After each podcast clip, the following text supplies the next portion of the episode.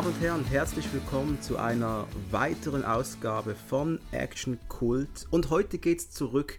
Wir schlagen eine Brücke auf eine bereits vergangene Episode und zwar auf die gute alte Karl-May-Episode, die ich damals mit dem Kollegen Stefan Stich aufgenommen habe. Damals zu Zeiten des Westens dann.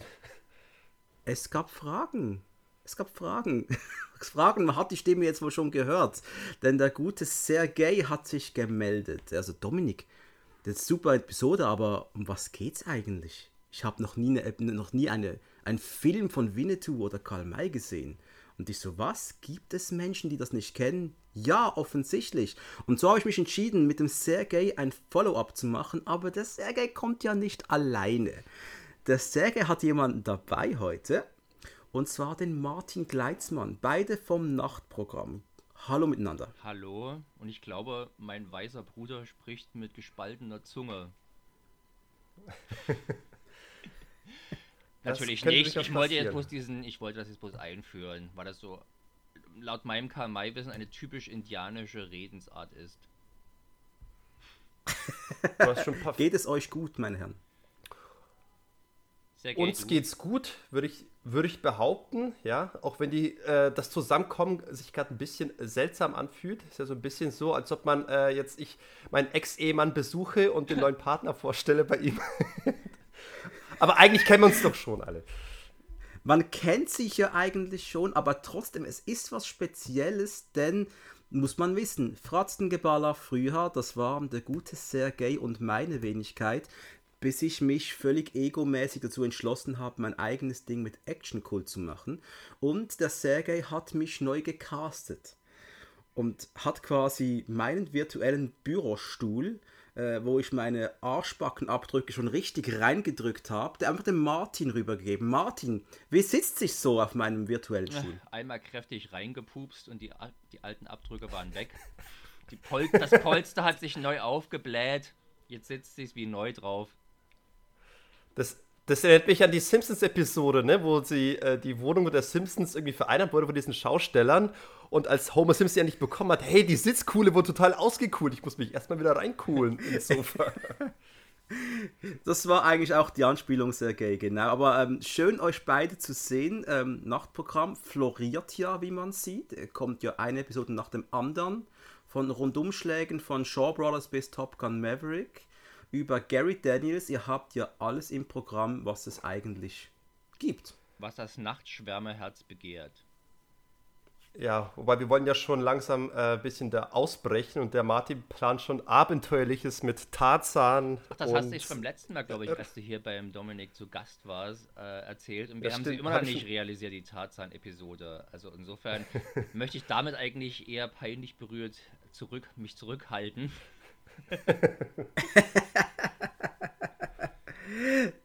Jedenfalls, ich freue mich, was dabei noch kommen wird und finde es jetzt geil, kommt ihr mal vom Nachtprogramm ins, Nachmitt ins Nachmittagsprogramm. Ja, ich bin noch völlig ja? unausgeschlafen, das ist überhaupt nicht meine Zeit. Wir sind eigentlich Vampire, die nur nachts ja.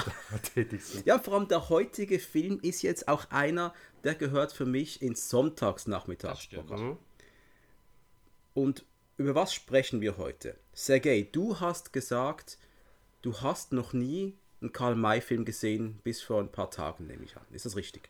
Das ist absolut richtig. Ich habe noch nie einen Karl-May-Film gesehen und als ich zum ersten Mal jetzt den Film gesehen habe, habe ich äh, mich dann immer noch gefragt, wer von den beiden Typen da spielt jetzt eigentlich dieser Karl May, äh, bis ich festgestellt habe, ach, das war ein Buchautor, okay. Nein, ganz so dämlich war es jetzt nicht bei mir, aber ich habe mir natürlich gerne mal dein, deine äh, das war ein Herzensthema bei dir, die Kamal-Episode. Und dann, dann, dann höre ich mir das halt an und dachte mir, okay, du, du hast da einen Partner, der sich äh, sehr gut auskennt, sehr in, in, der Materie tief mit Herzen drin ist, aber ich wollte eine Kritik äußern. Irgendwie habt ihr es verpasst, so ein bisschen äh, die, die, die Nichtkenner mit abzuholen. Und die habt ihr offenbar stark unterschätzt, dass es derer denn doch äh, gibt. Äh, weil bei mir ist es so, ich habe tatsächlich keine Filme gesehen. Wohl wissen, natürlich kannte ich irgendwie das Bild, den Namen, ich konnte alles ein bisschen zuordnen.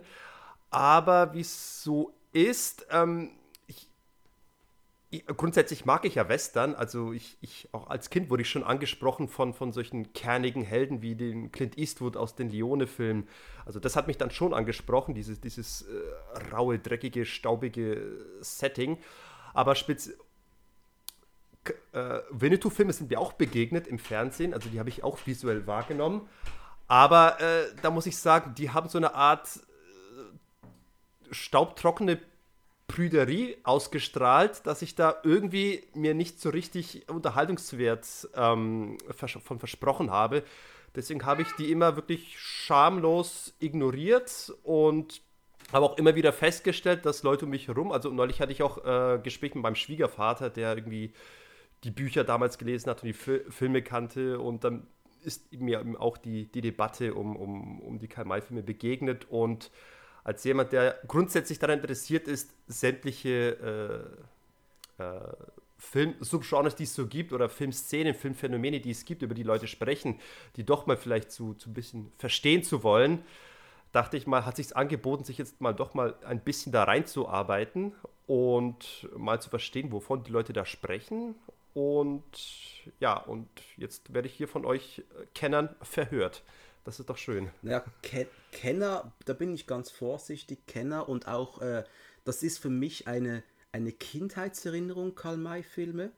Das ist einer der ersten Videos, die mein Vater mir aus der Videothek mitgebracht hatte, ausgeliehen war, Schatz im Silbersee. Oder Winnetou 1, einer der beiden war es. Und das hat mich als Kind völlig gehuckt, neben Kevin allein zu Hause, neben den Turtles. Das war das Kindererlebnis Nummer 1. Äh, als ich dann die mit Stefan die Karl May, die große Karl May-Episode geplant habe, da wusste ich, hey, ich weiß nicht, ich weiß praktisch nichts mehr und habe mich durch alle Werke geschaut in vier, fünf Monaten. Also ich habe mir die große Box geholt, habe mir alles reingepfiffen, bis meine Ohren wehtaten. Und ich, schwör, ich schwör's euch, ich habe jetzt den Silbersee nochmals geschaut und jetzt kann ich nicht mehr. Also für der, die nächsten zehn Jahre geht das nicht mehr. Also ist kaputt. Der, der Martin wird das, glaube ich, toppen können. Wie hast du damals im Chinese im Chinese Ghost Story Podcast wie hast du gesagt, du hast alle Filme innerhalb von einer Woche geguckt und es ist alles zu einem jugoslawischen Klumpatsch zusammen. In der Tat, ich habe tatsächlich vor, ich würde sagen, drei Monaten, ähm, habe ich eigentlich die beiden Quartermain-Filme äh, über eine eBay Kleinanzeige gekauft. Und die gute Frau, die Schön. rausgehauen hat, hat mich hochgebeten, ob ich nicht noch. Sie hat nämlich gerade den Haushalt ihres Sohnes aufgelöst, was ein bisschen traurig war. Und ähm, die hatte natürlich Interesse daran, möglichst schnell das ganze Zeug loszuwerden. Ich wollte doch mal gucken, ob mich nicht noch irgendetwas anspräche. Ich hatte eigentlich keinen richtigen Bock, da ich nur noch 6 Euro dabei hatte. Bar zumindest. Und äh, es waren alles DVDs. Oder fast alles DVDs. Aber dann sah ich da halt oben diese Karl-May-Boxen stehen, auf DVD wohlgemerkt. Und immer, glaube ich, drei Filme drinnen und ich habe ja, die grüne da. überlegt, diese hier? Äh, ja, aber nicht so schön. Es ist dann quasi schon die spätere Veröffentlichung im normalen Amaray Plastic Case.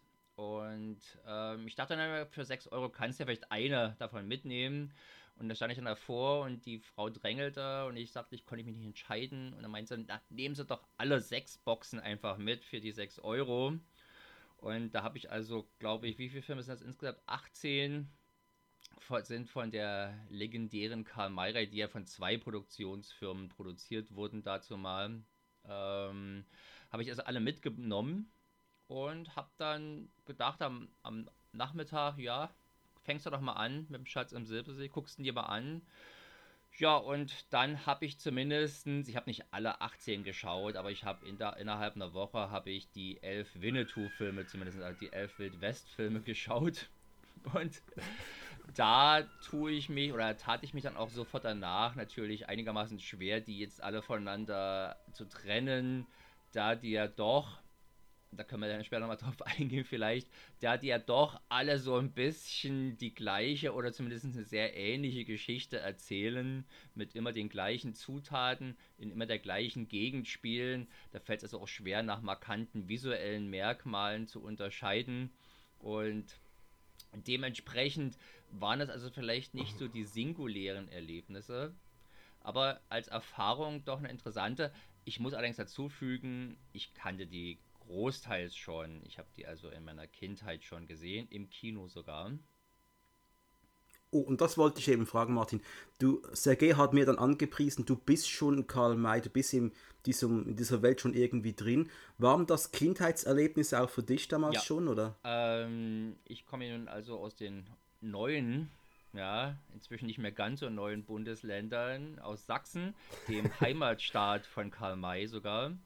Und ich, in, in, in, er war es nun mal so, dass die Filme immer wieder ins Kino kamen. Man hatte nur ein bestrengt, äh, beschränktes Kontingent und dann wurden die Bestseller, die Oldies but Goldies kamen wieder und wieder und so habe ich also in den 80er Jahren mit Untergeiern, glaube ich, begonnen. Unter 50 Pfennig Nachmittagsvorstellung und es hat mich schon total geflasht. Bin da, meine Eltern haben dann immer erzählt, dass ich ganz begeistert im Kinosessel mitgewippt bin, wenn die über die Prärie geritten sind. Und ich war also großer, das sprach mich total an.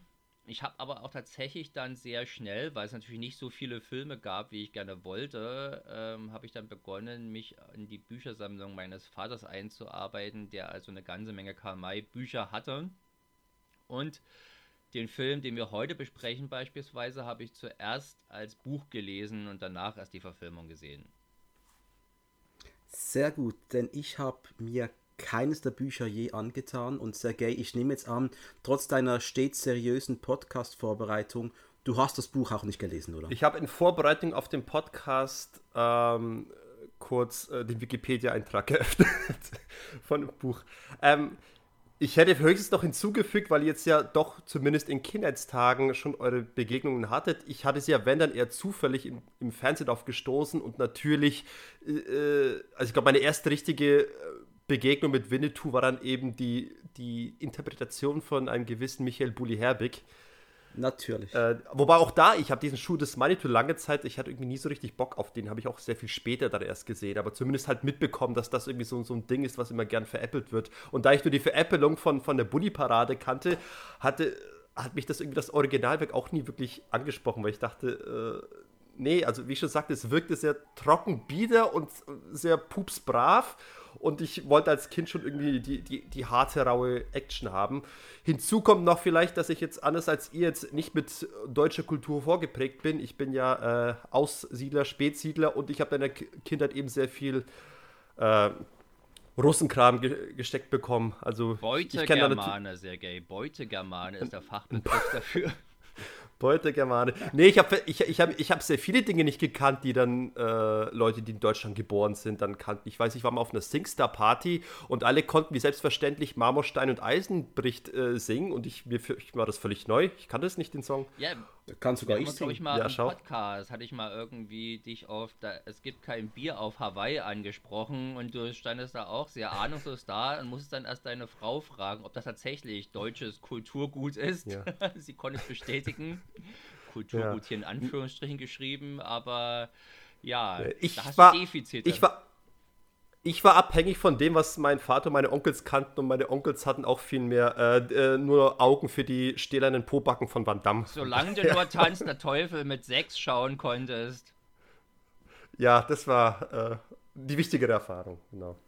Aber jetzt müssen wir noch kurz die Handbremse ziehen, denn unser Timing, meine Freunde, ist ja unfassbar großartig. Hashtag Winnetou trendet auf Twitter, zumindest in den letzten Tagen. Und wir müssen nochmals betonen, wir machen diese Episode, die ist von langer Hand geplant. Wir haben schon vor zwei, drei Monaten, glaube ich, dieses Datum in etwa fixiert, ja. dass wir diese Episode aufnehmen werden. Das hat nichts damit zu tun, dass wir jetzt die Gunst der Stunde nutzen wollen und noch äh, zwei, drei Klickzahlen äh, höher sein wollen als sonst. Nein. Wir müssen sprechen über der junge Häuptling Winnetou, das Buch und den Ravensburger Verlag. Wir müssen das kurz einschieben. Was ist passiert? Es gibt einen neuen Winnetou-Film, einen Kinderfilm, Junger Häuptling Winnetou. Werde ich mir nicht ansehen, denn ich habe schon den Trailer gesehen aus absoluter Neugier und fühlt sich an wie der typische RTL äh, Plus Film, den sie da fürs Fernsehen gemacht haben. Äh, bisschen so Karnevalskostüme ja, und fertig. Es, es, ist und äh, das, es verspricht aber es, es ist ja auch klar, du kannst diesen Charme der 60er, den bringst du nicht mehr hin. Das geht einfach nicht. Dieses, die imperfekte Perfektion geht nicht mehr. Dieses körnige Bild, das gibt es nicht mehr. Diese, auch wenn die in, die haben in Spanien gedreht, glaube ich, es sieht trotzdem aus wie eine RTL-Billigproduktion. Und es ist ein Kinderfilm, interessiert mich nicht. Ähm, aber was mich interessiert ist, der Ravensburger Verlag, der hat das Buch rausbringen wollen. Ich glaube sogar in zwei verschiedenen Fassungen. Und ich glaube noch plus ein Spiel vielleicht noch und ein bisschen mehr Merchandise. Und dann haben sich 180 Leute darüber echauffiert, dass der Ravensburger Verlag diese, dieses rassistische Werk quasi unter die Leute bringen will. Äh, Stichwort kulturelle Aneignung. Äh, ein Kritikpunkt war eben, dass in dem Buch rassistische, rassistische Stereotype wiedergegeben werden. Und äh, obwohl schon in der Vorbemerkung ganz klar drin steht, das ist eine fiktive Geschichte, das ist nicht die sachgerechte Darstellung des Lebens der indigenen Völker, das war denen wohl egal. Ravensburger hat klein beigegeben, Shitstorm von allen Seiten, alle sind unglücklich, man nervt sich, man echauffiert sich, Winnetou, ein böser indigener Mann. Also. Meinungen bitte. Ja, da wa wagen wir uns natürlich jetzt auf, auf Glatteis. Nee, wobei eigentlich, wenn ich merke, wie der Gegenwind aussah, dann hat man eigentlich schon viele Leute, die das entsprechend auch kritisiert haben. Und wir sind jetzt, ich möchte mal glauben, ich glaube aber, wir sind einheitlich auch der Meinung, dass das jetzt eine Fehlentscheidung war vom Ravensburger Verlag. Wir sind jetzt, ähm, wir haben jetzt hier, glaube ich, jetzt niemanden, der die andere Meinung ist. Frag doch erstmal nicht gleich annehmen. Okay, dann, dann, dann fang du doch mal an, Martin.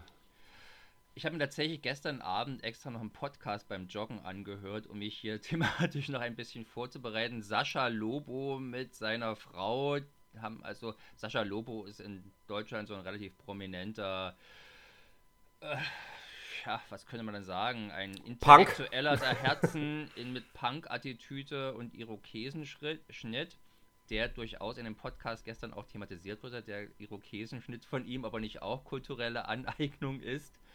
Und äh, ist also tatsächlich relativ prominent, hört man zu allen möglichen Themen was sagen. Und häufig bin ich mit ihm durchaus d'accord. Gestern schwoll mir ein wenig der Kamm beim Laufen und äh, weil eben diese Thematik halt sehr aus einer aus der Perspektive derer beleuchtet wurde, die sich da also echauffieren. Und ich mich dann doch quasi in die Gegenposition gedrängt sah. Aber ich, vielleicht hier sind ein paar Sachen noch ganz hilfreich, um das mal zu verstehen. Wenn man mal auf YouTube jetzt einfach Winnetou eingibt und sich die neuesten und prominentesten Videos einguckt, gibt es kein einziges Video, welches den Film oder den Ravensburger Verlag angreift. Es gibt allerdings jetzt schon tatsächlich 20 oder mehr Videos von Springer Verlag Medien, namentlich Bild, Zeitung und Welt und ihre YouTube-Kanäle, die das ausschlachten. Ja, und äh, die äh, Screenshots, die du uns geschickt hast, Dominik, die sind ja auch, glaube ich, aus Springer Medien. Es ist also tatsächlich, habe ich das Gefühl, eine Kontroverse, die nicht als Kontroverse, sondern als Hinweis von einer Seite gestattet wurde und dann von der Gegenseite zur Kontroverse hochstilisiert wurde. Und jetzt regen sich natürlich alle auf und die, ich sag mal, die vernünftigen Stimmen, die da vielleicht in beiden Ansätzen etwas sehen können, aber die Maßlosigkeit der Kontroverse natürlich nicht teilen wollen, die hört man nicht. Ich würde mich jetzt zu dieser mittleren Position äh, zählen in dieser Hinsicht. Ja, es, äh, es ist ganz tricky. Die, von den beiden letzten Screenshots, die ich euch geschickt habe, da ging es ja auch darum, dass das ARD zukünftig keine Karl-May-Filme mehr zeigen will.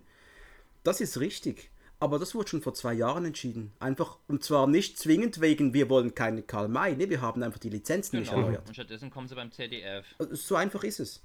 Ja. Und das ZDF, die wird sie weiterhin zeigen. Aber, das ist, es ist absolut nichts, es ist ein komplettes Nichts. Aber dann kommt der Springer Verlag und sagt, oh, die wollen jetzt keine Karl-May-Filme mehr zeigen. Schau mal, die haben sich jetzt auch gebückelt, gebeugt. Ja, ich war heute früh nochmal auf Bild.de, da ist das jetzt noch so zu lesen, dass die ARD sich bewusst gegen Karl May entschieden hätte es ist ja einfach so, in den 90er Jahren gab es halt für diese Karl-May-Filme auf der ARD noch Einschaltquoten oder Einsch äh, Zuschauer im 5 Millionen, 6 Millionen Höhe. Jetzt bei der letzten Ausstrahlung war man halt bei anderthalb Millionen. Das Spre äh, es heißt einfach, die Leute, die das gucken wollen, sterben aus. Und natürlich äh, überlegt man, ob man die Rechte erneuert und man hat es halt nicht getan. Das ZDF hat die Rechte noch und wird zum Tag der deutschen Einheit am 3.10. den deutschesten aller deutschen Filme, Winnetou oder das Halbblut Apanachi, spielen. Also da ist wird also auch eine Sache eigentlich aufgeplustert, die das gar nicht verdient. Ja, es gibt keinen Boykott der ARD gegen die Winnetou-Filme. Man hat sich ja. aus wirtschaftlichen Gründen, nenne ich es mal einfach, dagegen entschieden, die jetzt zu erneuern. Und das ZDF hat jetzt halt die Rechte. Ja, aber ich glaube, wir oder einige haben sich ja vehement dagegen positioniert, weil es ja eben diese laute Twitter-Bubble gab, die dann wirklich mit den klassischen Argumenten äh, um sich geworfen hat. Kulturelle Aneignung, es ist rassistisch, es ist stereotyp, es ist, äh, keine Ahnung, menschenfeindlich und auch in Interviews sind noch ein paar Stimmen zu Wort gekommen, auch äh, Leuten, die Vertreter von, von äh, gewissen in, indigenen äh, Gruppierungen sind in Deutschland, die haben sich dazu gemeldet und gesagt, ey, das ist alles Bullshit, das kann doch nicht sein, dass man sowas immer noch darstellt. Und ich glaube, das ist es, wo zumindest ich und der äh, Dominik uns da gerne drüber aufregen, weil, weil, weil das ist ja eine Debatte ist, die seit Jahren schon läuft und die trifft ja auch alle möglichen äh, Kulturgüter, die wir in der Kindheit genossen haben und, und jetzt äh, vor den Pranger gestellt werden. Und äh, ja, ich, ich reagiere auch immer allergisch darauf und äh, vielleicht ist auch mal eine Gelegenheit, nochmal ganz klar um unsere Position dazu zu, zu, sagen, weil gerne wird man ja schnell äh, in, eine, in eine Ecke geschoben, wenn man das irgendwie nicht so schlimm sieht wie die, wie die sensiblen Menschen. Und da muss man vielleicht mal damit aufräumen. Das wollten wir gern bei dir machen, Dominik, damit, damit wir die Schuld dann auf dich schieben können, weil es einen Backlash gibt. Du bist ja als Vertreter der neutralen also, Schweiz hier. Genau, genau. Wir Schweizer wissen immer dann neutral, wenn es um Geld geht. Jedenfalls, ähm, Indianer. Das ist ja ein Wort, das ist ja schon wie das, wie das berühmte N-Wort. Das darf man auch nicht mehr aussprechen. Indigene Völker. Aber da geht es schon los. Für mich ist es eben nicht so. Also für mich hat Indianer. Für mich auch nicht. Ja, aber für einige eben schon. Aber, das ist ja eben das Schlimme. Aber der Punkt ist ja auch, dass wir sind aufgewachsen, ich bin aufgewachsen mit Lucky Luke Comics. Erstes Comic Daisy Town werde ich nie vergessen, kamen indigene Völker drin vor. Ist einfach so. Dann kamen die Winnetou-Filme. Was hat meine, das haben meine Eltern mit mir gemacht. Ich durfte an die Basler Fastnacht gehen. Ich war vier Jahre alt oder so in einem Indianerkostüm. Und ich fand es toll, ich habe es geliebt. Warum? Habe ich mich über irgendjemand lustig machen wollen? Nein. Ähm, Winnetou stand mit Old Shatterhand, die standen für, wenn du, das, wenn du den Film, auch wenn du die Filme anschaust, dass man in absoluter Koexistenz leben kann. Zwei Menschen, die stets versuchen, eine Brücke zwischen Gesellschaften zu generieren. Und du hast böse bei den Weißen, du hast böse bei den Roten, bei den Gelben, bei den Grünen, bei überall hast du böse, überall hast du gute. Das ist das Leben. Natürlich, in Karl-May-Filmen wird immer alles sehr beschönt und sehr simpliziert dargestellt. Aber das, äh, wo sind wir gelandet, dass ich als Kind mich nicht mehr wie meine Idole verkleiden kann. Und der Punkt, dass sich jemand echauffiert, und da haben wir es mit den sozialen Medien. Jeder hat immer eine Meinung gehabt, das ist wie Arschlöcher, jeder hat eins, ja. Nicht jeder soll es zeigen, bitte. Am besten gar keiner soll es zeigen.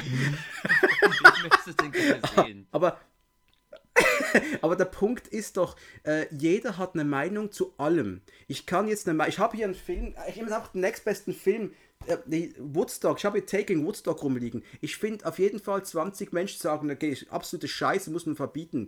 Und wenn ich aber auf jede Stimme höre, die jetzt irgendwie etwas verboten haben will, dann werden wir keine Kunst mehr generieren, werden keine Bücher mehr schreiben, es wird keine Musik mehr gemacht, weil irgendeiner ist immer der Verarschte, irgendeiner ist immer der Dumme. Ich könnte auch mal drüber sprechen, wie wir Schweizer ja in Filmen dargestellt werden. Wir sind die geldgeilen Arschlöcher, die keine Stellung beziehen können bei den Simpsons werden wir quasi zum äh, vom, vom, ist es der Uta, der bei den Simpsons der Schweizer ist in der deutschen Fassung. In der, in der deutschen Fassung ist er der Schweizer, genau. In der deutschen Fassung. Mein Vater ist äh, Chef der Basler Kaugummiwerke. Die gibt es übrigens nicht in Basel. Äh, einfach, also, ich könnte, aber klar, wir Schweizer haben ja keine Bürde zu tragen. Wir sind stinkreich. Das ist ja das, das was die Welt denkt.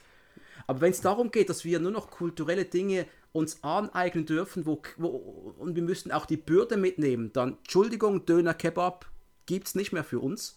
Spaghetti, alles raus. Wir dürfen nur noch in unserer eigenen Kultur leben und nur keine Vermischung machen. Das ja, verstehe ich. Das, das, ist ein Problem. Das Argument ist ja dann immer gern das, dass die Leute, die kulturelle Aneignung äh, kritisieren, ja eigentlich, äh, wenn man es weiterdenkt, eigentlich die echten Rassisten sind, weil sie wirklich wollen, dass sich gar keine Vermischung stattfindet, dass man gar nicht sich irgendwie Kulturen annähert oder irgendetwas annimmt, weil genauso sind eigentlich Kulturen entstanden. Genau das ist ja eigentlich auch das Spannende bei den Karl-May-Filmen. Ich meine, auch wenn es ich sag mal, Trivialliteratur ist, also alles oberflächlich, alles geschönt, alles irgendwie äh, für, für Kinder gemacht. Trotzdem, äh, ich glaube, die Kamai-Bücher, also berichtigt mich, wenn es anders ist, hat doch nicht dazu beigetragen, dass die speziell die Deutschen ein besonders negatives oder feindseliges Bild von äh, indigenen Urvölkern aus den USA gehabt haben, Nein, oder, oder täusche ich mich da? Das Gegenteil der Fall. Ja, der Karl May hat mehr oder weniger mit seinen Büchern das Bild des edlen Wilden als Stereotyp, möchte man sagen, etabliert, mhm. das dann tatsächlich bis jetzt zum Teil zumindest Bestand hat, wenn man eben den jungen Häuptling Winnetou da in eine Ahnenreihe stellen möchte. Interessant ist ja zum Beispiel, dass also in der Nazi-Zeit oder in der Zeit des Dritten Reiches äh, Karl May auch höchst populär war, obwohl letztendlich immer wieder antirassistische Botschaften in seinem Werk zu finden sind. Ka äh, Hitler selber war großer Karl May-Fan und hat offensichtlich ja. gewisse Sachen eher ausgeblendet, äh, um sein Menschen- und Weltbild zu formen. Äh, also aber natürlich hat Karl May ein falsches Bild etabliert, der Indianer. Ja. Ne? Ich würde sagen, also ich zumindest bleibe bei Indianer, weil es einfach ein sinnvoller Begriff ist, der hierzulande nie negativ aufgeladen war, anders als jetzt beispielsweise Neger oder gerade die schlimmere Schimpfwortversion davon. Ich habe nie gehört oder sagen hören, dass jemand Indianer als Schimpfwort verwendete. Es war tatsächlich eigentlich eher ein Symbol von Stärke, von einem gewissen Edelmut und solchen mhm. Sachen. Und wir haben halt auch nicht die Bürde der Amerikaner. Die Amerikaner, die weißen Amerikaner haben natürlich zum einen hat tatsächlich die Indianer bei ihrem äh, bei ihrem Expansionsdrang nach Westen mehr oder weniger so in die Enge getrieben und dass, dass sie halt als große Kultur fast ausgelöscht wurden. Zum anderen ist aber natürlich im amerikanischen Indien halt eben nicht nur Indianer, sondern auch Inder. So dass also tatsächlich das als Gipfel der Ignoranz es dort jetzt mehr Indiens in Amerika gibt, die indischer Herkunft sind als indianischer Herkunft. Und da kann man natürlich auch verstehen, warum da also tatsächlich vielleicht nochmal ein extra Problem ist mit diesem Begriff Indien. Bei uns gibt es diese Verwechslungsgefahr nicht und dementsprechend, ich, ich halte auch nichts davon, jetzt sinnlos Anglizismen in die deutsche Sprache einzuführen, also jetzt von Native Americans zu sprechen oder so. Warum? Zumal ja, glaube ich, viele auch ein Problem damit haben, weil man ja damit verschiedene äh, Unterstämme in einen Topf wirft, wobei die sich eine, teilweise keine Einigkeit sehen untereinander, weil sie unterschiedliche Sprachen haben, vielleicht sogar teilweise verfeindet miteinander sind. Also auch die, dieser Begriff wird tatsächlich von einigen Stämmen. Ich weiß nicht, ob heute äh, noch Stämme verfeindet miteinander sind, aber ja. oder Kulturen. Oder die werden ja jetzt natürlich auch im amerikanischen Kulturverständnis zu Nationen hochstilisiert. Ja, First Nations ist also ein Begriff für Indianerstämme was natürlich einen völlig falschen Eindruck im Prinzip erweckt. Das waren natürlich nie Nationen. Äh, zu einer Nation gehört ein Nationalbewusstsein. Das, das hat sich in Europa eigentlich erst im 19. Jahrhundert herausgebildet. Und äh, dementsprechend ist da halt einfach sehr viel Schönfärberei dabei. Und aber um jetzt auf den Kamai zurückzukommen, es stellt sich natürlich zum oder erstmal muss festgehalten werden, kein Karl May Buch soll irgendwie verboten oder sowas werden. Es geht hier eigentlich um ein Merchandising Produkt, na, das Buch zum Kinderfilm. Also ich denke, wir können ja erstmal sagen, großer Verlust für die Welt der Literatur wird es da jetzt vermutlich nicht zu beklagen geben. Und ich glaube, das eins davon war halt der Roman, ein Puzzlebuch oder ein Spielbuch noch dazu. Da ist halt eher die Frage, ähm, knickt da der Verlag ein ohne Grund? Ich denke mal einfach, dass der wirtschaftliche Gründe gehabt haben wird. Der verkauft halt seine Sachen, der Ravensburger Verlag kauft, verkauft halt seine Sachen an, an jüngere Eltern, weniger an alte Knacker, die vor ihrer Kamei-Band-Sammlung sitzen da war das also vielleicht die clevere, die richtige Entscheidung. Ob es jetzt moralisch die richtige ist, das ist dann was anderes. Wir haben jetzt eine romantisierte Version dieser, dieser Völker, das ist so. Und ich frage mich einfach nur etwas. Disney hat es doch geschafft bei Disney Plus. Wenn du da einen alten Susi und Strolch anschaust, da kommt doch immer noch die Texttafel. Achtung, ähm, diese Filme wurden in den in der grauen Vorzeit ge äh, gedreht, geschrieben, gemacht. Äh, da wurden noch andere Werte quasi und äh, gelebt und nicht gelebt. Und weißt du, Susi und Strolch ist mit den Katzen, mit den siamesischen Katzen. Ja. Kennt ihr noch die Szene? Wir ja. sind Siamesen und zwar echte. Wir, ver wir verwandeln andere in Knechte.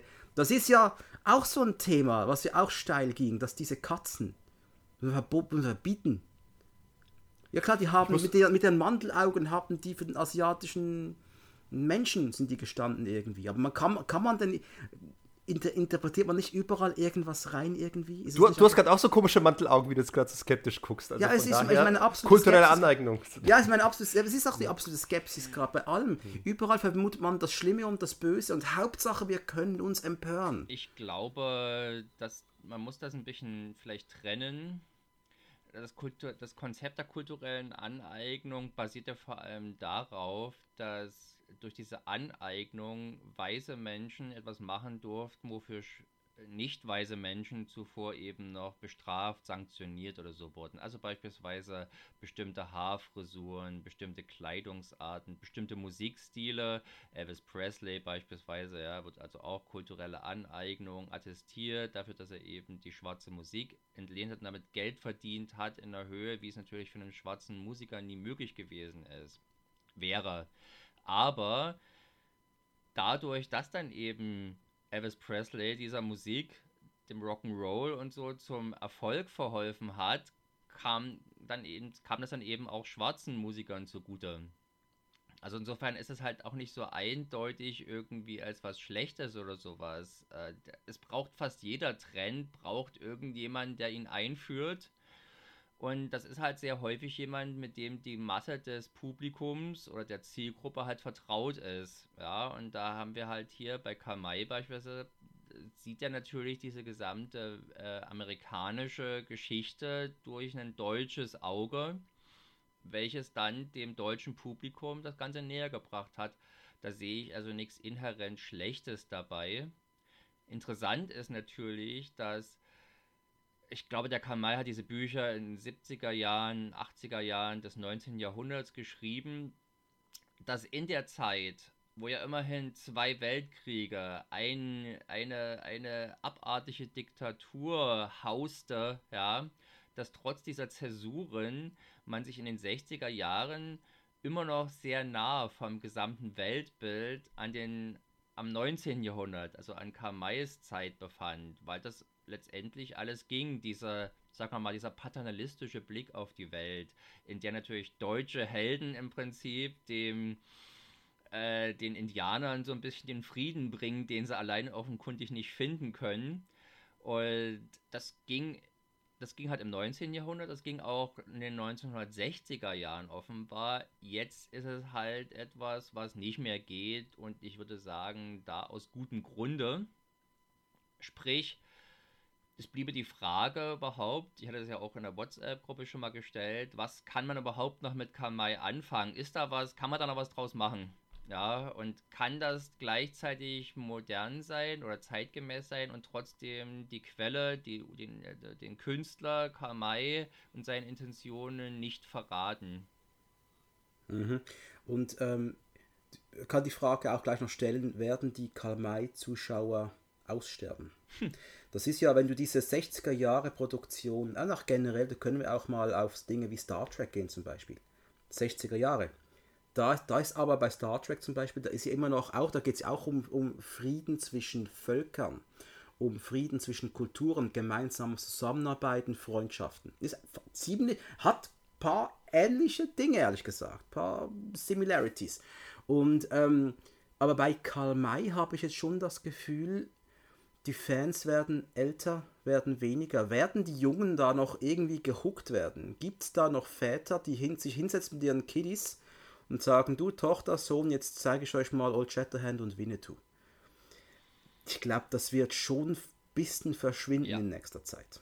Das tut mir auch leid. Also ich bin wirklich, ich bin Kamai-Fan. Ja, vor allem von den Büchern, von den Filmen, hm, nicht ganz so. Und äh, wobei ich sagen muss, meine Lieblingssachen sind nicht die Wild-West-Sachen, sondern ich bevorzuge durch den Orient-Zyklus, ja, und aber auch so diese großen Familiensagen, Rodriganda und äh, da, darauf basieren zum Beispiel die zwei Mexiko-Filme, die es gibt, auch mit Lex Barker. Und aber das sind natürlich Geschichten, wo es tatsächlich schwer fällt, heute noch ein neues, ein jüngeres Publikum dafür zu begeistern. Es ist aber so, heute lesen deutlich mehr Frauen oder deutlich mehr Mädchen als Männer und Jungs. Ja, und es gibt quasi keine interessanten Frauenfiguren in den Kamai-Geschichten. Das sind halt Anhängsel. Na? Da fällt es alleine schon schwer, noch äh, jemanden dafür zu begeistern der Nationalismus, der Patriotismus, äh, der Rassismus, den gibt es halt wirklich durchaus. Also Karl May mochte die Indianer, das war aber auch schon was, fast ein bisschen was wie ein Fetisch. Ja, aber es gab auch Völker, die mochte er nicht. Die Armenier beispielsweise kommen. Es gibt vielleicht, weiß ich nicht, zehn Begegnungen in Karl-May-Romanen mit Armeniern. Jeder einzelne davon wird der Armenier als hinterhältiger Mensch, der noch viel schlimmer ist als ein Jude oder gar der arglistige Grieche. Also das sind tatsächlich so Formulierungen, die da auch vorkommen. Da, da würde mich aber mal seine Erfahrung interessieren. Ja, die sind ja, der hat ja nie will. welche gehabt. Das sind ja alles im Prinzip angelesene Sachen und das ist durchaus beeindruckend, ja, was der alles durch reine Recherche in Bibliotheken äh, sich erarbeitet hat. Da kann man staunen. In einer Zeit vor Wikipedia muss man ja, sagen. Wo wir ja, heute massiv, ja? schon so faul sind, bei Wikipedia mal nachzuschlagen und sich dann nochmal einzulesen. Das hat er halt alles gemacht. Das mag ich. Ich mag viele seiner Charaktere und seiner Charakterzeichnungen. Da können wir, wenn wir dann auf den Schatz im Silbersee äh, zu sprechen kommen, auch nochmal drauf eingehen. Ähm, aber es gibt halt so viele Vorbehalte. Du müsstest halt im Prinzip fünf Seiten erstmal an Einschränkungen und Relativierungen voranstellen, ob man dann noch Lust hat, das zu lesen. Ich glaube, es ist was für Erwachsene, die einfach mal interessiert sind, wie man damals vielleicht gedacht hat. Und ähm, es sind halt, um meine Lanze noch kurz zu brechen, es sind halt auch wirklich erschreckend unterhaltsame Bücher. Ja, anders als viele andere. Selbst Jules Verne ist teilweise ganz schön langatmig und zäh. Der beschreibt irgendwelche Sachen endlos lange.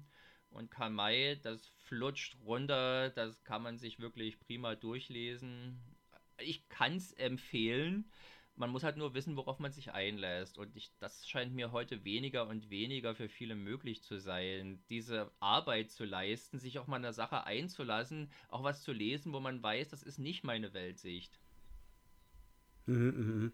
Und ähm, Sergej, wenn wir jetzt betreffend dieser ganzen kulturellen Aneignungsgeschichte, das wollen wir das langsam abschließen und uns um unser Baby kümmern, was wir heute besprechen wollen. Denn ich das Gefühl, egal was wir jetzt machen, wir können nur noch mehr aufs Glatteis geraten. ja.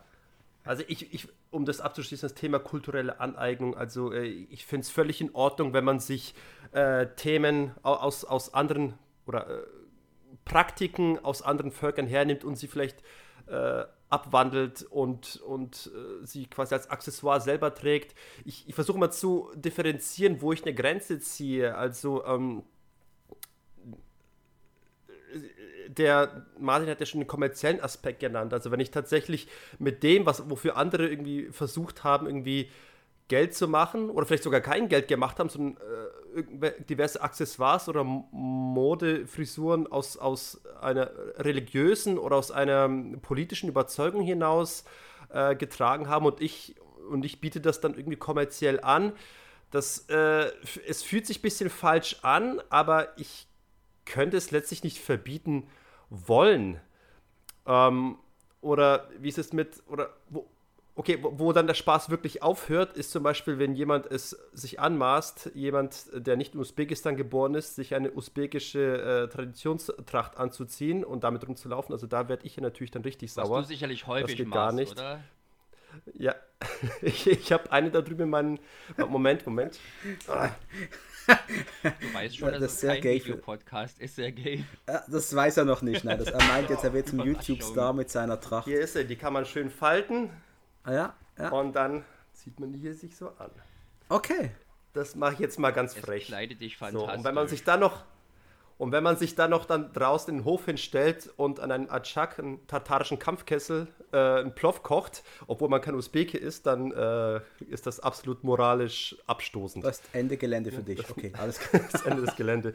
Nee, äh, ich, ich, also wie gesagt, ich, ich bei, bei so religiösen Sachen oder ich möchte, mein, mein erster Impuls wäre, es fühlt sich nicht ganz richtig an, Allerdings gibt es auch die Beispiele, wo zum Beispiel, ich, ich muss jetzt mal wieder hier den, äh, die, die Kampfsportassoziation ziehen, zum Beispiel Capo, Capoeira, die ist ja damals entstanden von, von äh, afrikanischstämmigen Sklaven in Brasilien, die sich schützen wollten vor den portugiesischen äh, Sklaventreibern, indem sie versucht haben, eine Kampfkunst zu entwickeln, mit der sie sich verteidigen können, aber sie eben als Tanz tarnen wollen damit äh, das nicht auffällt, was da, was da die Sklaven da gerade hinter den Höften gerade so treiben.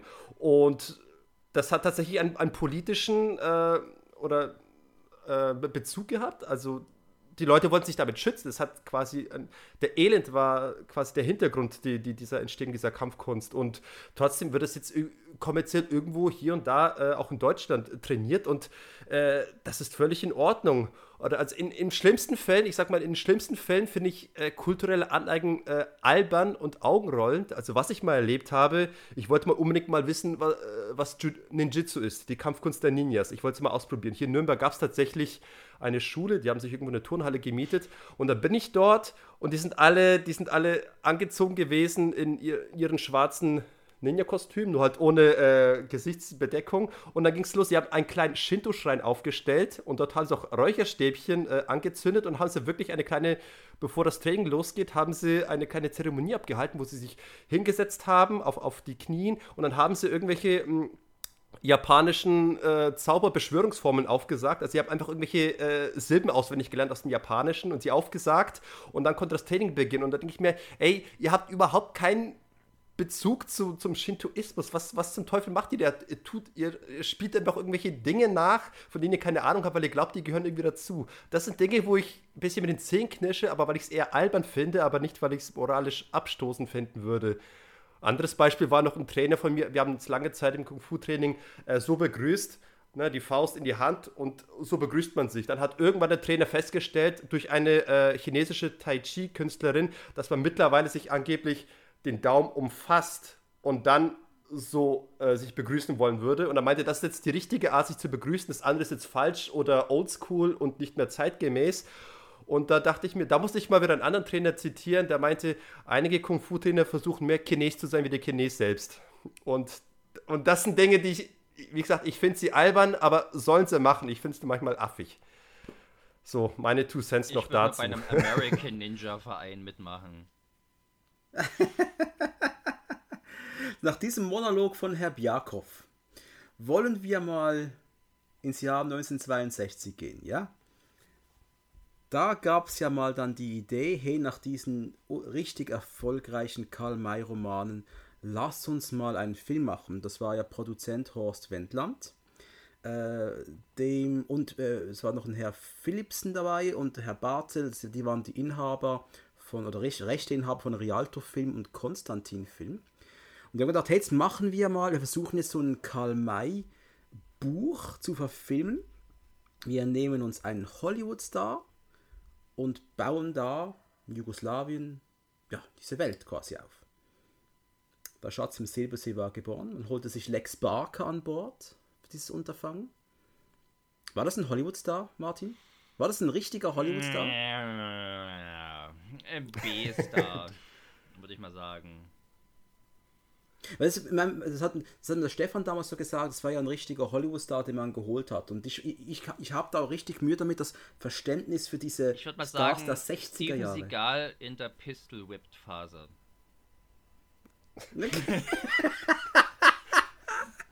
das hast du schön gesagt. Ich verstehe. Also quasi die, die, seine Prime war schon um ja. und er sucht noch neue, neue Länder, um neue filmische Gefilde zu erobern. Ist das richtig? Genau. Ja also er hat ja zumindest äh, diverse.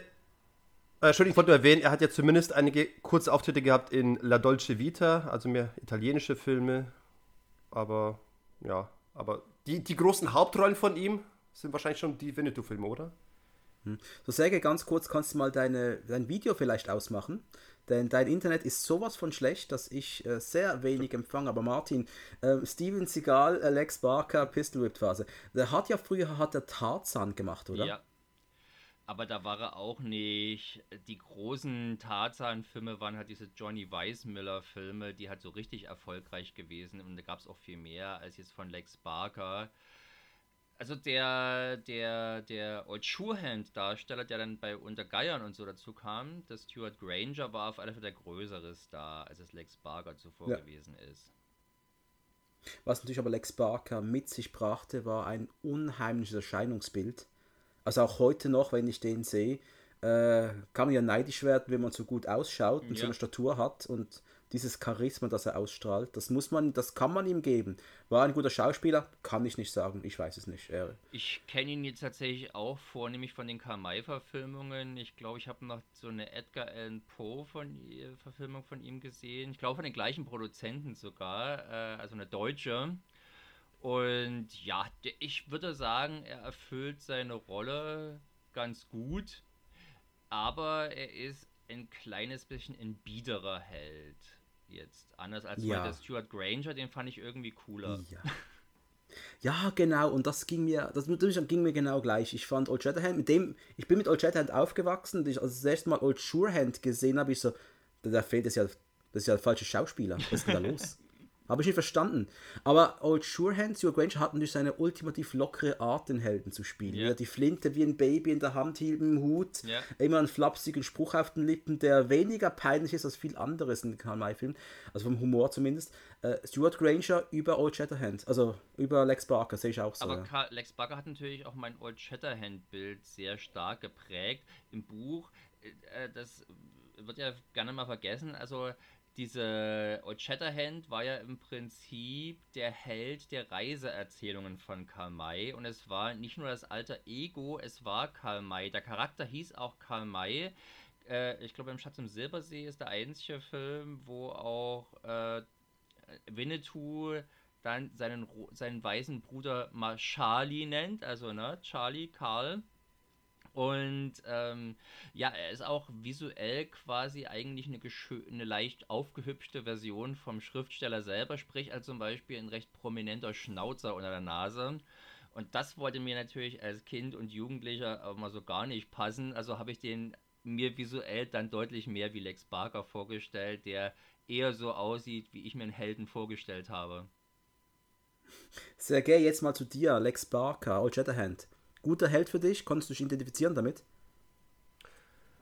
Ich fand, er war ein guter, angemessener, äh, rechtschaffener Heldenonkel, wenn man es so ausdrücken will. Was für ein Ding? Aber zu den Figuren wollte ich eh dann gleich was sagen. Ein Heldenonkel, also so, so, ein Typ, der man irgendwie den. Ja.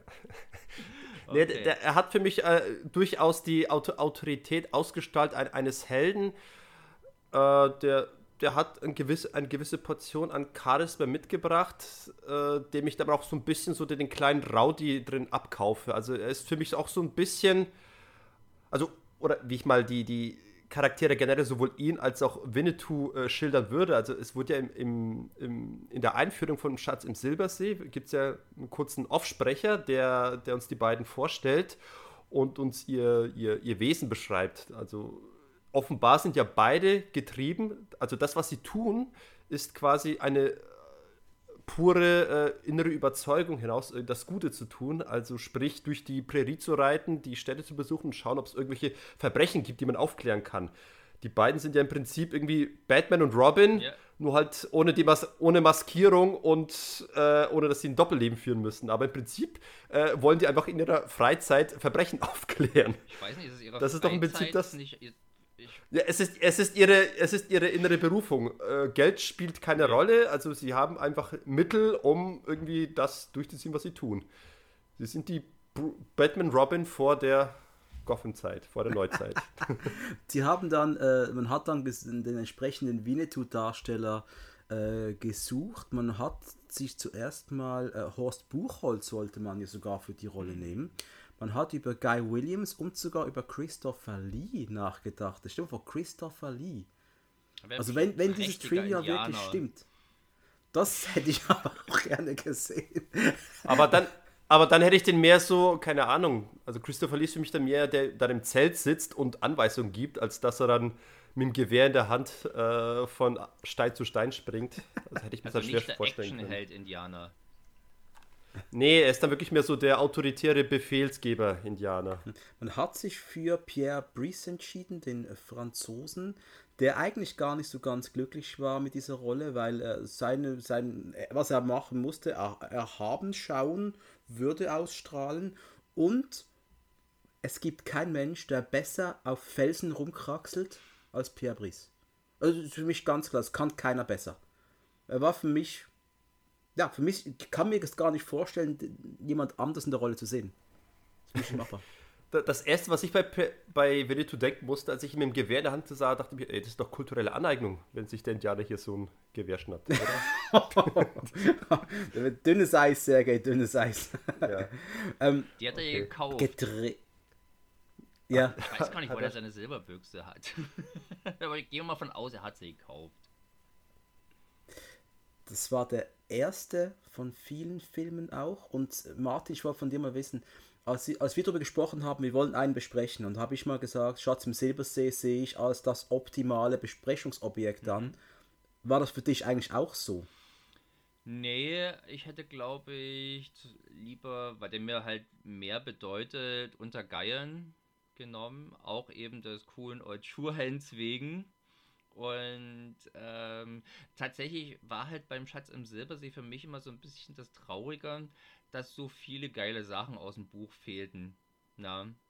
Also das Buch fängt zum Beispiel auf so einem Raddampfer an, wo dann schon Panther ausbricht und Leute getötet werden und das, Pan und das, das, das Boot wird an oder das Schiff wird angebohrt und sinkt dann beinahe und solche aufregenden Sachen.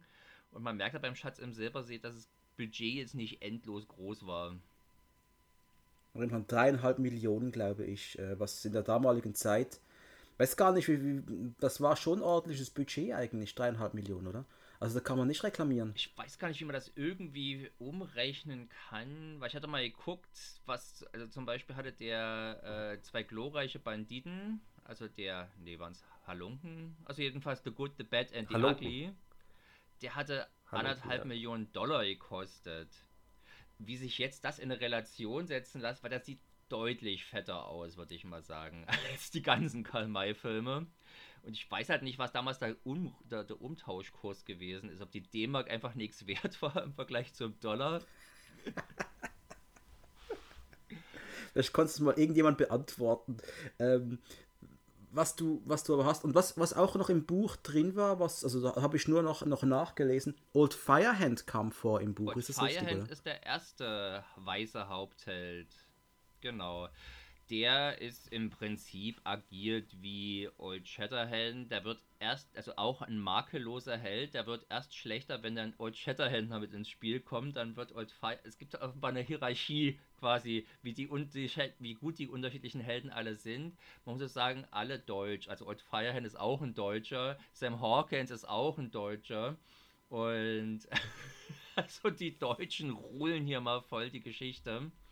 Und im Film hat man das halt alles sehr entschlackt und die Charaktere auf ein, das war, denke ich mal, geschickt, äh, eine übersichtlichere Größe zusammengeschrumpft. Hm.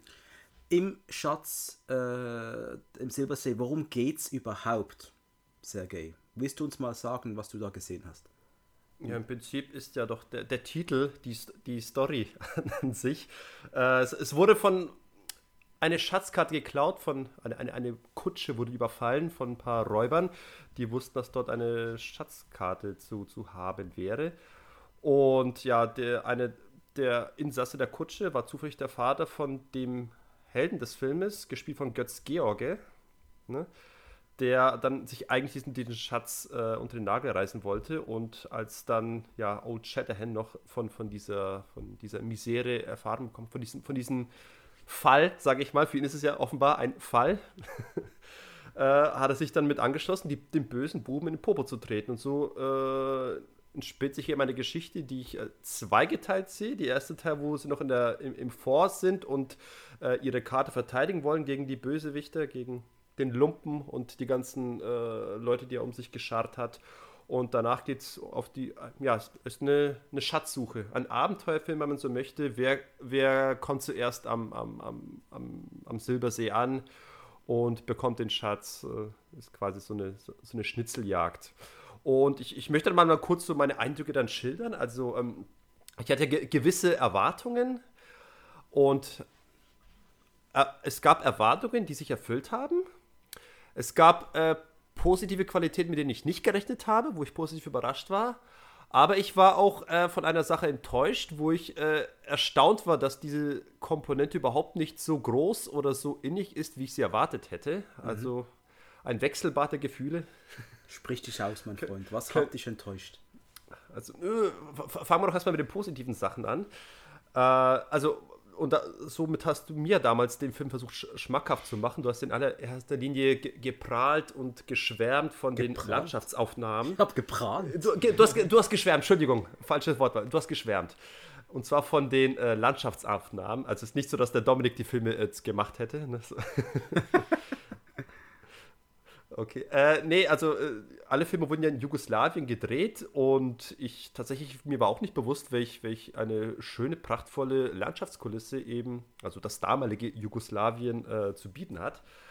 Und äh, in der Hinsicht bin ich, äh, also ich meine, Landschaft alleine ist ja nicht genug, man muss es auch einfangen können und der Regisseur Harald Reinl hat ein wahnsinnig gutes Gespür gehabt für Bildkomposition und hat wirklich sehr schöne dynamische Kamerafahrten ähm, uns hier geboten. Ich, ich, achte auf sowas immer. Also ich bin immer jemand, der darauf achtet. Dynamisch? Verwende ich das Wort falsch? Also zumindest haben. Also ich glaube, unter dynamisch verstehst du, dass die Kamera ein bisschen schräger positioniert ist. In Bewegung ist. vor allem, in Bewegung mit Schwung ja, und sowas. Da, ja, auch. Ja, auch das war der Fall. Du siehst irgendeine große Aufnahme von, von dem Vor und dann siehst du, wie die Kamera rausfährt und äh, bis in die Weite hineinfilmt, wo du siehst, dann sich plötzlich äh, Reiter der, dem Vornähern. Also, und das hast du auch oft bei, bei, Ber Landschaft, bei Bergaufnahmen. Äh, also er hat immer wieder so, so kleine Kamerafahrten gehabt, die dir die Landschaft zeigen und auch präsentieren, von wo, von nach wohin sich gerade die, die Kolonne bewegt. Also das finde ich wurde sehr, sehr, sehr souverän eingefangen und das hat ein äh, stimmiges Bild. Also sehr viele Szenen aus dem Bild könnte man als Landschaftsgemälde sich an die, an die Wand malen. Da habe ich es ein bisschen bereut, dass ich den Film jetzt nicht auf Blu-ray mir besorgt hatte, um das Ganze noch in, in schönerer detaillierterer Qualität erleben zu können. Aber ich habe auf jeden Fall das, das Handwerk und die Kunst dahinter von Harald Reinl habe ich äh, erkannt und zu schätzen gewusst. Sehr schön. Das heißt, du hast diesen Film optisch schon mal genießen können. Das freut mich schon mal. Einen Punkt haben wir schon, das ist gut. Optisch war es genießbar, auch das, womit ich nicht gerechnet habe, weil was die Filme ja für mich immer ausgestrahlt haben, weshalb ich immer beim Fernsehen immer weggesäppt habe, war eben diese, diese, diese prüdere, staubtrockene äh, Pupsigkeit, die für mich irgendwie beide Hauptcharaktere so ein bisschen ausgestrahlt was haben. Was meinst du denn mit staubtrocken? Ähm, Staubtrocken assoziierst du gar nicht mit diesem Film. In Italo-Western ist staubtrocken, weil es da viel staubt und trocken ist halt, ne? Der, der Martin zitiert immer gerne meine Wortwahl und die ist in der Tat nicht immer ganz glücklich, wie sie ausfällt. Äh, ich, ich, ich meine damit, dass es, dass es irgendwie sehr, also trocken im Sinne von langweilig. Ich sag einfach, es wirkt bieder und sehr bisschen äh, unzugänglich. Und, oder sehr, sehr, sehr platt. Also wie, soll ich noch ausdrücken? So, so hat es auf mich immer gewirkt. Aber ich war dann erstaunt, dass dann doch die eigentliche Handlung äh, durchaus mit es ist nicht übermäßig spannend, aber zumindest jetzt äh, im, im guten Mittelfeld sich bewegt hat. Also ich habe tatsächlich eigentlich der, der Handlung gerne gefolgt. Das, das wurde eigentlich äh, knackig, routiniert erzählt. Und auch selbst bei den Action-Szenen, ich bin ja einer, der immer gern mosert, wenn ihm was bei Action-Szenen nicht passen würde. Und natürlich könnte ich mich jetzt äh, darüber beklagen, dass jetzt die, in Anführungsstrichen, Choreografie ein bisschen betagt ist, aber man braucht jetzt kein The Raid erwarten. Trotzdem unabhängig davon, dass das jetzt, das ist eine alt knapp davor. Unabhängig davon, dass das jetzt äh, eine sehr staubtrockene Okay, ich, ich höre jetzt auf, dieses Wort zu verwenden. Das ist eine sehr dass es eine sehr äh, steife äh, Vorstellung ist, was physische Konfrontation angeht. Äh, es, es, ist ja so ein bisschen, bei, bei Star Trek siehst du ähnliche äh, Auseinandersetzungen, also bei der alten Serie. Das ist halt alles ein bisschen betagt. Aber was ich dann trotzdem zu schätzen weiß, ist, wenn man solche physischen Konfrontation mit der Kamera einzufangen weiß. Also es gibt keine wilden Schnitte, es gibt optimal positionierte Kamerawinkel, sodass ich immer weiß, wer wo steht und wer wen wie angreift. Also ich habe immer eine Übersicht darüber und das ist mir dann manchmal oft mehr wert als ein, keine Ahnung, ein spektakulär ausgeführter Kick, der aber in einem Schnittgewitter untergeht, wo ich mich dann drüber nur ärgere. Also tatsächlich, die, die Action-Szenen haben mir in der Hinsicht auch gefallen. Und, aber jetzt kommt das Aber. Jetzt, was hat mir nicht gefallen? Also, und das ist äh, das, wo ich geglaubt hatte, dass das die größte Stärke von dem Film oder von der ganzen Filmreihe ist. Das, was die Winnetou-Film im Prinzip ausmacht, der große Schatten, den für mich dieses ganze Kosmos vorausgeworfen hat und wo ich dachte, da werde ich jetzt richtig hier was geliefert bekommen, das ist die. Martin, möchtest du. Wenn du jetzt den Soundtracks ansprichst, dann komme ich aber nach Franken runter. nee, nee, nee, nee. Äh, okay, zum Soundtrack, den Sound, die Musik fand ich auch sehr gut in dem okay. Film. Äh, die, die, war stimm, die war stimmungsvoll. Äh, gelegentlich würde ich höchstens sagen, dass Harald Reinlich hier und da nicht ganz souverän war mit dem Übergang. Also manchmal wird sie irgendwie sehr prompt einge eingebunden, dann ist sie plötzlich weg und dann irgendwie zwei Sekunden später ist die Musik plötzlich wieder da. Also da hat er nicht sehr souverän in der Montage gearbeitet, aber die Musik an sich und in Szenen, wo sie dann länger die, die, die Landschaft begleitet, in den Kamerafahrten, die ich schon erwähnt habe, äh, wunderbar harmonisch. Also da möchte ich auch nichts Jetzt sagen. Jetzt kommt noch mal so, zu aber Punkt, was wollte, der dir nicht gefällt. Jetzt Ein Spannungsaufbau ist unerträglich, Mann. Ich, ich, ich trinke erstmal noch mal kurz ein oh. Stückchen. nee, das, was für mich immer ausgemacht hat, und das ist der Eindruck, der vor allem durch die Bully-Parade entstanden ist, dass diese, diese Filme leben von, der, äh, von dem Duo, von der Beziehung äh, zwischen Old Shatterhand und Winnetou. Und äh, was ich jetzt in dem Film geliefert bekommen habe, ist irgendwie eine sehr, eine sehr unaufgeregte, eine sehr, ich sag mal, leidenschaftslose Zweckbeziehung, quasi eine Art äh, Dienst, äh, Dienstbeziehung zwischen, zwischen den beiden, die aber erschreckend wenig ähm, Chemie miteinander teilen. Also man, es ist erstaunlich, man, die, die Freundschaft zwischen Old Shatterhand und Winnetou ist für mich in dem Film eine reine Behauptung.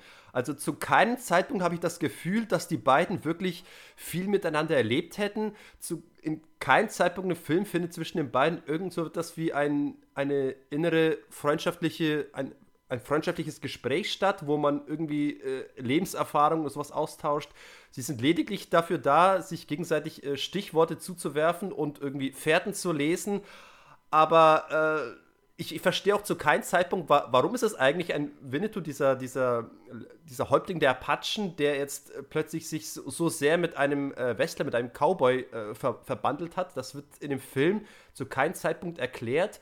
Und dann fand ich es immer wieder erstaunlich, wie Winnetou einfach mal aus der Handlung weg ist. Also es gab etliche äh, Stellen im Film, wo ich denke, wo ist eigentlich Winnetou? Wo, wo ist der eigentlich? Das ist eigentlich ein äh, Film mit Lex Barker und ab und zu taucht eben Pierre Brice Pierre auf. Pierre Brice steht ja auch nicht als erstes in den Credits. Da kommen dann Lex Barker mhm. und ich glaube Ralph Wolters noch und ja. Pierre Brice kommt zum Schluss ja. mit und Pierre Brice als Ja, ich, ich, sage nur, ich, ich sage nur eben, äh, ich dachte, dass das wäre so ein Film, der von Du getragen wird. Mhm. Und wie gesagt, ich spüre keine Freundschaft zwischen den beiden. Es ist eine reine Behauptung und lange Zeit fehlt Winnetou. Es gibt eine Szene, wo eben Winnetou mit sein, zu Hilfe eilt mit seinen ähm, Indianern.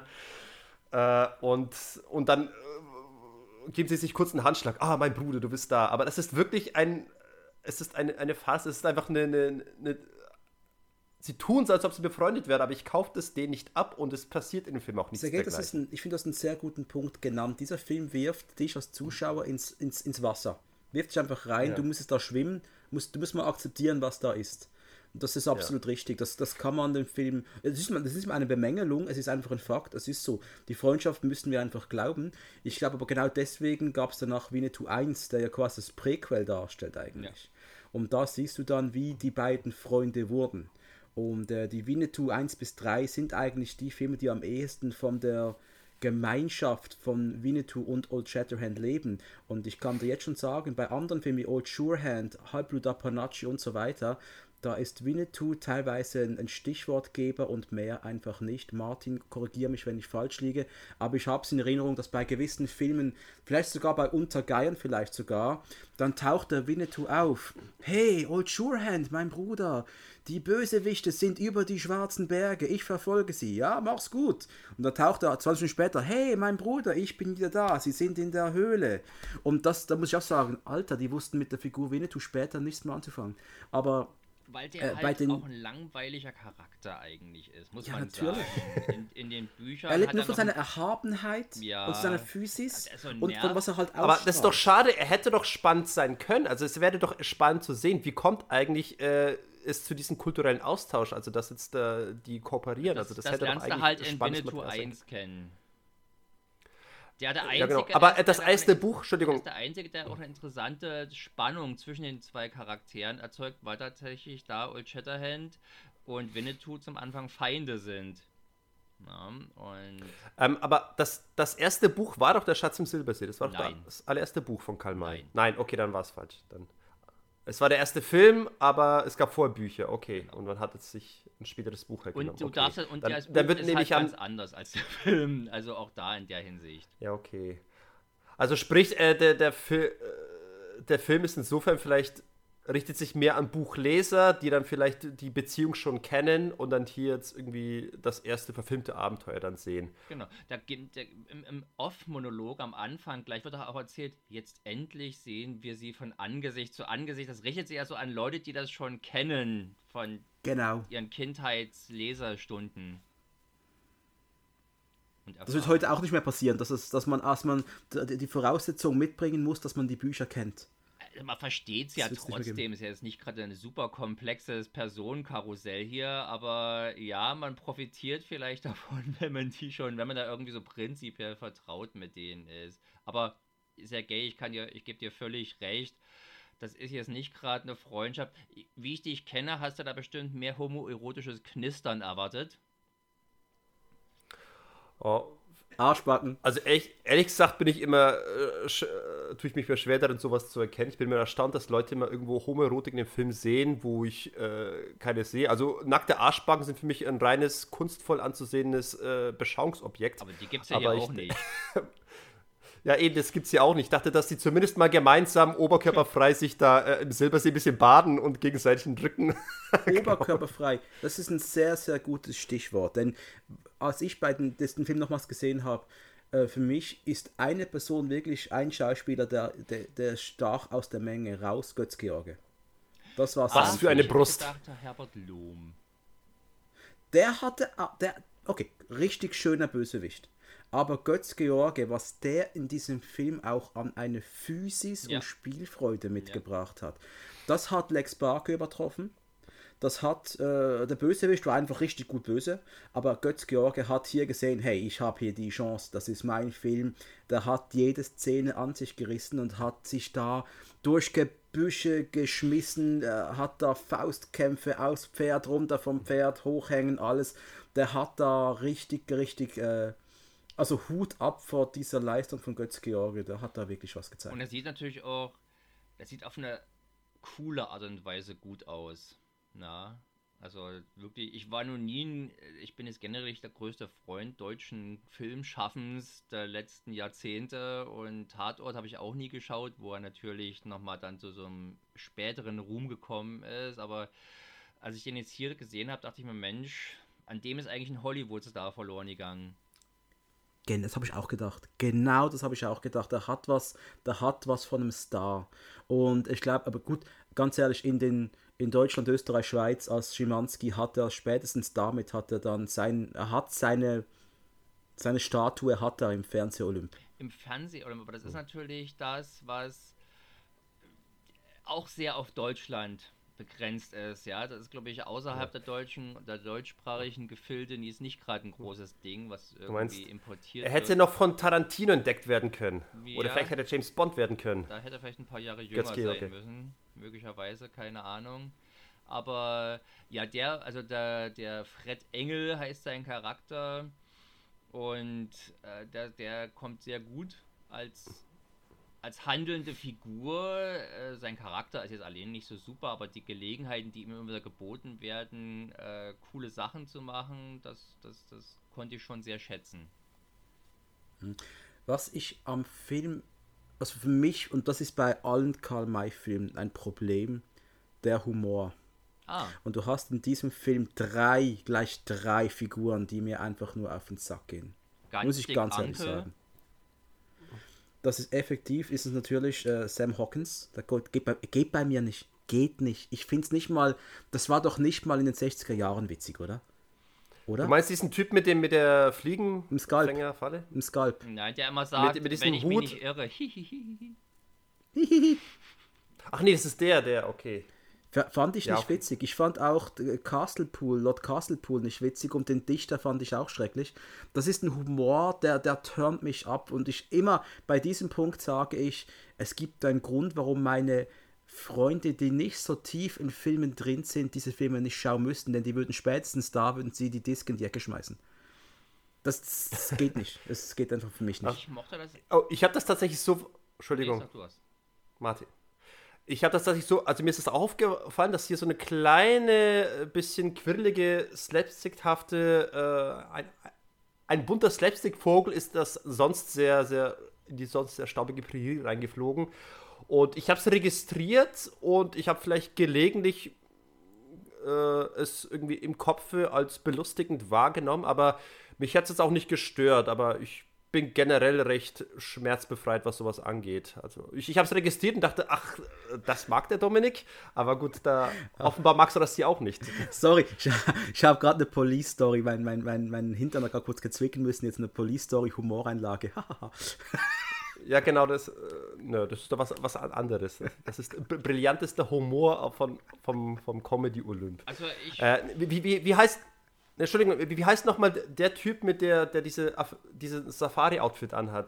Das ist der Lord Castlepool, ja. oder? Der, der Lord der, Castlepool. Der Den fand ich in, Genau. Den fand ich zumindest insofern amüsant, weil zumindest der Schauspieler, der hat irgendwie so eine, so eine niedliche Ähnlichkeit mit Peter Cushing gehabt. Äh, die habe ich irgendwie gern zu schätzen gewusst. Aber ansonsten, ja, der, es ist mir aufgefallen, dass der Film an dieser Stelle ein bisschen äh, quirliger wird, als er vielleicht sein müsste aber mich hat es nicht gestört. Er hat es nicht. Ich, ich glaube, es ist vielleicht eine ne nötige Auflockerung und vielleicht ist man damals noch nicht so souverän mit, mit der äh, Verquickung zwischen äh, Abenteuerfilm, Action-Szenen und eben äh, auflockernden Comedy-Elementen nochmal nicht ich so gut umgegangen. Der Abenteuerfilm ist doch eigentlich ein Genre, wo es sehr häufig Comedy-Einlagen gibt. Also Indiana Jones sind auch sehr heitere Filme und jetzt möchte ich hier den ganz dick Anker. Ja, die kommen schon später. Den alten Reim die kamen schon später. Nicht unbedingt äh, auf, auf Indiana Jones Niveau ansiedeln, aber ich habe das eigentlich zu schätzen gewusst. Also es lockert das auf ja, natürlich, Sam Hawkins ist ja eigentlich der Mentor von Old Shatterhand. Ja, der nennt ihn ja auch Greenhorn, als er ihm zum Anfang begegnet des Filmes. Äh, der hat hier seine Wildwest- oder seine Westmann-Fähigkeiten, werden hier kaum unter Beweis gestellt. Stattdessen darf er halt Sprüche klopfen. Aber das ist zum einen halt durchaus Sachen, die aus den Büchern entlehnt sind. Ja, also dieses, äh, wenn ich mich nicht irre, hihihi, kommt direkt dort her. Und da gibt es im ähm, Schatz im Silbersee noch mehr solche Charaktere. Du hättest deine Freude, Dominik, glaube ich. Tante Droll beispielsweise ist ein sehr wichtiger Charakter, die dann also immer mal im Buch, oder der ist also ein Mann, äh, ins Deutsche überfällt und das spricht da im altenburgischen Dialekt, ja, und kommen so Sachen wie Mache Könnermarsch, denn habe Tourmarsch. Ähm, ich fand das als Kind sehr erheiternd und kann jetzt es zumindest nicht, äh, möchte ich es nicht äh, von mir weisen. Es amüsiert mich auf so eine, ja, leicht peinliche Art und Weise. Da ist aber das Gereime vom Ganstig Anke vielleicht noch, der dann auch schon mal irgendwie gefunkel, es grüßt dich, euer Ganstig Unkel reimt oder sowas. Äh, die große Kunst ist es nicht, aber vielleicht passt es dann eigentlich auch zum Niveau des Filmes. Es ist halt volkstümlicher Humor. Hier lacht der Landsmann. der schnitzelessende Deutsche, genau. hier wird gelacht. Der Michel, hier lacht der Michel. Dann lacht immerhin einer. Ähm, was, was mir einfach auch noch aufgefallen ist, die Story geht voran. Man hat irgendwann den Schatz gefunden und weder Old Shatterhand noch Winnetou hätte es eigentlich benötigt. Sind wir hier bei so einem Indiana Jones Ding, das den braucht es im ersten Teil gar nicht. Und hier, ganz ehrlich, die, die hätten nur die Karte benötigt. Der Winnetou und die, die, der war ja im Finale, waren die ja kaum vorhanden. Nee, die haben eigentlich gar nichts gemacht. Im Prinzip haben sich die, ja, es, wie du sagst, bei, wie bei Indiana Jones im Prinzip, haben die sich selbst dann äh, ihr Grab geschaufelt und sind dann in die Falle getappt. Die Bösewichte meinst du jetzt? Und die Bösewichte, ja. genau. Die Habgier und, hat sie und der eine ist den Untergang gebracht. Aber wo ist denn reingefallen, der Bösewicht? Das sah ja richtig verdächtig trüb und äh, rot aus, wie so, so eine Blutjauche mit Fäkalien drin. Ja, das, das war das Klo des alten Indianers, der da gewohnt hat. Ey. Da, ja, also, war das, da? ist irgendwas. Da irgendwie da der alte Bär oder sowas, ja, ein edler, eine edle Rothaut, ja, um mal diesen Begriff noch einzuführen. äh, aber die, das war übrigens für mich so ein Moment, wo ich dachte, den hatte ich, hatte ich aus Kindheitstagen auf alle Fälle deutlich größer in Erinnerung. Die Schatzhöhle ist schon ganz schön klein dimensioniert und der Schatz selber sieht jetzt auch nicht gerade so pompös aus. Nein, aber das ist sehr viel Gold. Aber das, ich habe genau das Gleiche gedacht. Als Kind war das für mich alles massiv größer. Als Kind wollte ich nach bei diesen Filmen, hätte, liebst hätte ich meinen Revolvergürtel umgeschnallt und wäre über die Berge gekraxelt, hätte Ganoven erschossen im Wilden Westen. Ähm, also wenn du das als Erwachsener siehst, dann denkst du einfach, okay, das, da kommt wohl auch dein Auge für, für Projektmanagement. Da, wie viele Kabel mussten die in der Wüste verlegen, um das zu filmen? Wie haben die da Strom, äh, Wohnwagen? Das ist eine Riesenproduktion gewesen. Ja. Ich bin dann eher bei solchen Filmen in der Realität verwurzelt. Wie wurde das gemacht?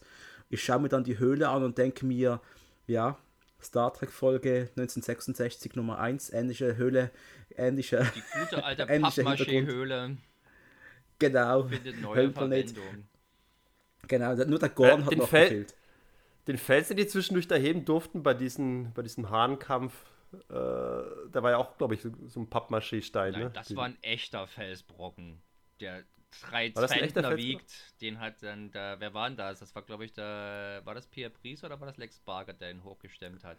Das war Lex Barker musste ihn genau. hochstemmen. Also ich meine, optisch sah der Stein verdächtig äh, schäbig aus, aber als der Lex Barker ihn gehoben hat, sah das doch authentisch er hat ihn gut gehoben. Aus. Er hat ihn gut gehoben. Er hat ihn gut gehoben. Hat er gut gemacht. Nee, also das Vielleicht wurde er dafür gecastet. Er kann leichte Dinge, die er hebt, schwer aussehen lassen. Und damit seine heldische Statur noch aufwerten. Ja. Aber die, es gibt äh, auch einfach spätere Winnetou-Filme, nenne ich sie jetzt mal einfach, ja, also Karl May Wildwest-Filme, wo es coolere, coolere Höhlen gibt, ja, die so ein bisschen labyrinthischer auch wirken und exotischer. Das hier war, gerade wenn man bedenkt, was für eine schöne Location dieser Silbersee ist, da ist dann diese Höhle fast ein bisschen pups im Vergleich. Ja, Martin, welcher Film ist das mit der Höhle, wo sich der ganze Stamm mit Kindern vor Ganoven verstecken Ich habe es tatsächlich ist das auch Winnetou 2? Ich, ja, könnte, glaube ich, Winnetou 2 sein. Und das ist auch die Spannung unerträglich, weil du weißt, die, die verstecken sich da mit Kindern, mit Babys, die Ganoven reiten unten durch und dann muss ein Baby schreien. Und das, das ist, da, da ist die Spannung wirklich gut. Als das ist kind dann richtig. fand ich das, glaube ich, wirklich, oder als Jugendlicher fand ich das, glaube ich, wirklich unerträglich heute weiß man ja um die Struktur dieser Filme, weiß, dass das Gute hier eigentlich immer siegt und die Guten überleben, mal mit, Abna mit Ausnahme von Winnetou 3. Spoiler-Alarm übrigens sehr gay. Ja, aber man kann sich dann ganz guten gelassen, äh, ganz, ganz guten Gewissens drauf einlassen, auf die Schönheit der Pappmaché-Höhle der Großen.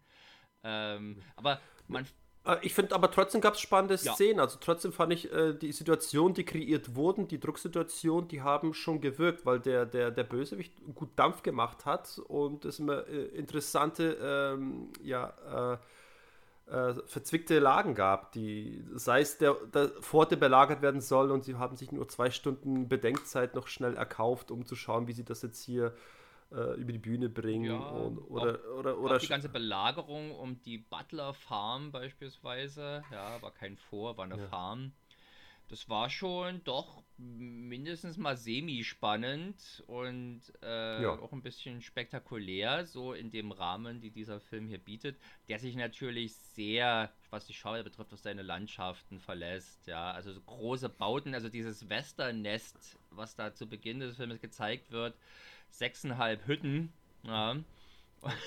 Nee, aber was ich zum Beispiel spannend fand, auch bei den Gefechten, bei den Pistolenduellen, also abgesehen davon, dass diese ein bisschen billig klingen, Piff Puff haben die ein bisschen gemacht. Ja, ja, das ist nicht ja, zu dieser, die, der, der, der, die knallige Wucht, die ich sonst bei Action-Szenen gerne hätte.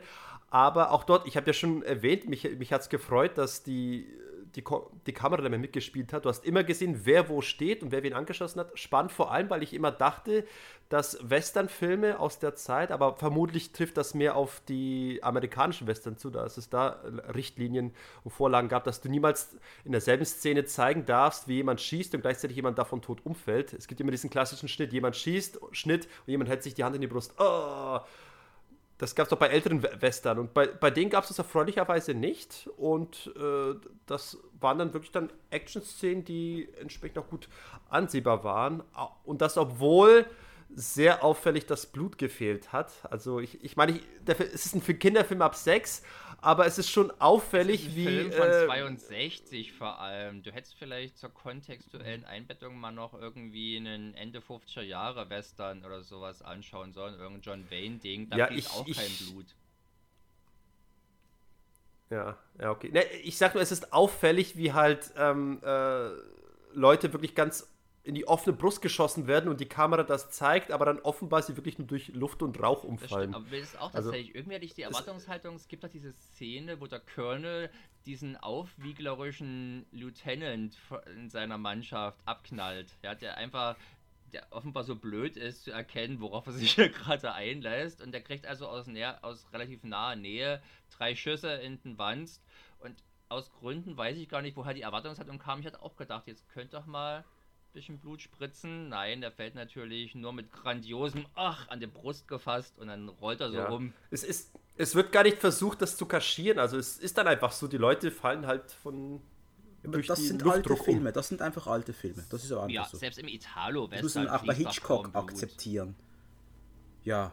Also das ist bei Hitchcock-Filmen okay, aber es, es, wird, es wird besser kaschiert, weil die so, so dick gekleidet sind, dass man denkt, die Kugel landet irgendwo unter den 20 Schichten an Ponchos und dann sieht man halt nichts. Aber bei dem fällt es halt auf, dass da irgendwie äh, was fehlt. Hm. Das war jetzt kleine Kritik, aber. Ich glaube, da spricht nein. jetzt der moderne, da spricht jetzt der moderne Filmgucker aus dir. Durchaus, ja. Wobei ich kann mich auch nicht erinnern, diesbezüglich Probleme gehabt zu haben, wie zum Beispiel bei High Noon. Also der hat es auch besser äh, kaschieren können. Aber egal, wollen wir jetzt nicht über Bloodpack sprechen. Nee, ich würde einfach mal gerne noch wissen, Sergei, du hast jetzt deinen ersten Karl May hinter dir. Jetzt mal ganz ehrlich, hab, wie schlimm war es denn? Ich meine, würdest du dir nochmals einen anschauen? Hast du jetzt Interesse daran, oh, ich will mal wissen, wie, wie sind die eigentlich Freunde geworden, der Shatterhand und der Winnetou? Es war überhaupt nicht schlimm und ich, ich habe mir auf jeden Fall die selbst, selbst schon die Frage gestellt, äh, würde ich mir das eigentlich noch weiterverfolgen wollen? Also grundsätzlich kann ich mir tatsächlich so, so einen verregneten, gammeligen Sonntagnachmittag vorstellen, wo, wenn ich nicht besser zu tun hätte, ach, hau mir doch mal diese, mach mal so einen kleinen Winnetou-Marathon.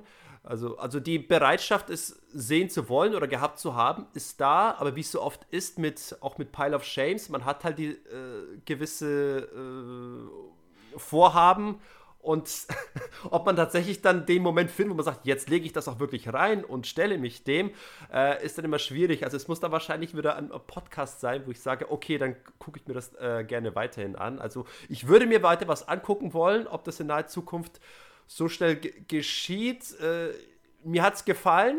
ich war nicht aus den Socken gehauen, aber ich, ich war überrascht, dass es mir besser gefallen hat, als ich gedacht hätte. Äh, dennoch würde ich jetzt, glaube ich, bevor ich jetzt den nächsten Winnetou gucke, würde ich doch ein paar andere Western-Lücken schließen, zum Beispiel Rio Bravo, der mich ja. auch ein bisschen umtreibt. Da habe ich auch da drin, glaube ich. Ich habe es dann auch da drin irgendwo, im Pile of Shame. Ja. ja. Äh, Martin, für dich war das jetzt eine tolle Wieder Wiederentdecken. Karl May, hast dich gefreut? Bist du immer noch drin? Ich habe mich doch äh, ich war überrascht, wie sehr die Filme mich amüsiert haben. Sonst hätte ich ja nicht elf Stück in fünf oder sechs Tagen geschaut. Ja, also da habe ich halt wirklich äh, drei auch mal am Tag geguckt.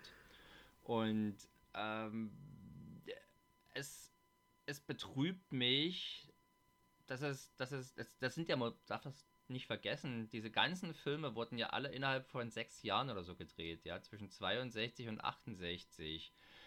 Und ähm, ich wünschte mir manchmal, wenn man sich jetzt anguckt, wie peinlich dieser Trailer vom jungen Häuptling Winnetou wirkt, ja, da fehlt völlig das Selbstbewusstsein, um mal was anderes zu präsentieren als diese übliche Romantik, Komödien, Drama, Kacke, die das deutsche Kino nonstop hervorbringt. Damals hat man es versucht, es war ein Erfolg, man hat den Nerv der Zeit getroffen. Ich wünschte mir, und, und es ist letztendlich das, was das war die Phase, vielleicht zumindest nach der 20er Jahre oder sowas, wo das deutsche Kino dem Hollywood-Kino mal tatsächlich am erfolgreichsten nahe kam. Ist schade, dass man es vielleicht auch übertrieben hat, so viele Filme so kurz aneinander zu drehen. Ich wünschte mir aber, und da waren jetzt diese RTL-Filme auch nicht unbedingt so der Ersatz, ja diese RTL-Winnetou-Trilogie. Ich wünschte mir, sowas könnte man nochmal machen. Es müssen ja nicht diese Dinger sein, aber halt ein bisschen was Eskapistisches mit Sinn für Größe. Halt schon, dass man eben diese Landschaften so nutzt, dass man Stunts zeigt. Diese, dieses, diese jugoslawischen Stunt-Leute waren halt offenbar auch recht fähig und so. Ähm, es hat mich wehmütig gestimmt, es hat mich nostalgisch gestimmt. Das sind jetzt alles keine großen Klassiker, ja. Aber ich würde sagen, wer auch mal für, sich für deutsche Filmhistorie interessiert, der muss sich auch Elfelen Schatz im Silbersee mal angucken. Und da gibt es, denke ich mal, Schlimmeres, was am Pflichtprogramm so da ansteht. Äh, der ist schon unterhaltsam, ja, und hat mir wirklich, also er ist besser als manche auch Italo-Western-Gurke. Man erinnert sich da ja eigentlich nur an die Leones, an, an die Corbuccis und sowas, aber da gab es ja nun wirklich viel Schund. Und da ist das ja, denke ich mal, durch. Zwiebeljack räumt auf. Zwiebeljack räumt auf. Den kenne ich nicht. Ken, ja. Äh, kann man bei Schläfer. Was für Sergei vielleicht noch interessant sein könnte, wäre dieser, warte mal, wie hieß denn der Winnetou und sein Freund Old Firehand? Der so ein bisschen auf sieben, äh, die glorreichen sieben Faden wandelt. Und der ist tatsächlich staubtrocken, weil er nämlich irgendwo so in äh, mexikanischen Gefilden spielt mit Pueblos und, Wü und Wüstensand ja. und sowas. Äh. Und der auch versucht, im Sergio Leone Fahrwasser zu reiten genau. irgendwie. Da ist er angesiedelt, der hat auch eine andere Filmmusik ja. und der fühlt sich komplett anders an, weil halt Old Firehand, der kam auch nur einmal vor, Rod, wie ist er, Rod, hieß der Nee, nicht Rod Stewart, das ist ein Sänger. Rod Cameron, Rod Cameron ja. war es, genau, Rod Cameron hat den gespielt. Das, ist auch so ein, das war schon ein richtig alter Hollywood-Recke ja, äh, fast schon. Der war über, der war über Verfallsdatum, hat das aber meines Erachtens ganz ordentlich ja. gemacht. Ich fand den Film gar nicht so schlecht. Dein Companiero hier bei deinem, äh, beim Kamai Podcast, äh, der war ja da sehr wenig wohlwollend drauf zu sprechen, aber ich nach den ganzen, nach den ganzen, ach, die kroatischen Berglandschaften und sowas war ich mal ganz dankbar, äh, da mal ein bisschen eine lokale Veränderung zu sehen, obwohl er ja auch letztendlich dort gedreht ist, ja. Da muss man, das möchte ich noch kurz sagen, dass die Karl-May-Filme, die jetzt noch kommen werden nach Silbersee, nach Winnetou 1 bis 3, vor allem danach, dann habe ich oft das Gefühl gehabt, hey, die wollten jetzt einfach noch kurz Cash Cow machen. Die wollen einfach noch Cash, Cash, Cash, Cash. Und dass einige der Filme, die wurden dann ein bisschen, ich sage es mal ganz böse, hingerotzt. Ja. Ähm, das ist ganz bisschen bös gesagt vielleicht auch, aber ich fand dann die Landschaften nach Winnetou 3 die haben mich nie mehr so abgeholt. Diese Sorgfalt, diese majestätischen Berge, die Flüsse, das hat nie mehr so geil gewirkt wie vorher. Aber du hattest immer noch die geilen Nebendarsteller. Dann kam mal ein Terence Hill als Mario Girotti noch. Der war sicher zweimal dabei, glaube ich. Viermal war der, glaube ich, dabei. Oder sogar. viermal sogar. Götz George kam auch nochmals, oder? Ja, der ist, glaube ich, auch drei oder viermal dabei.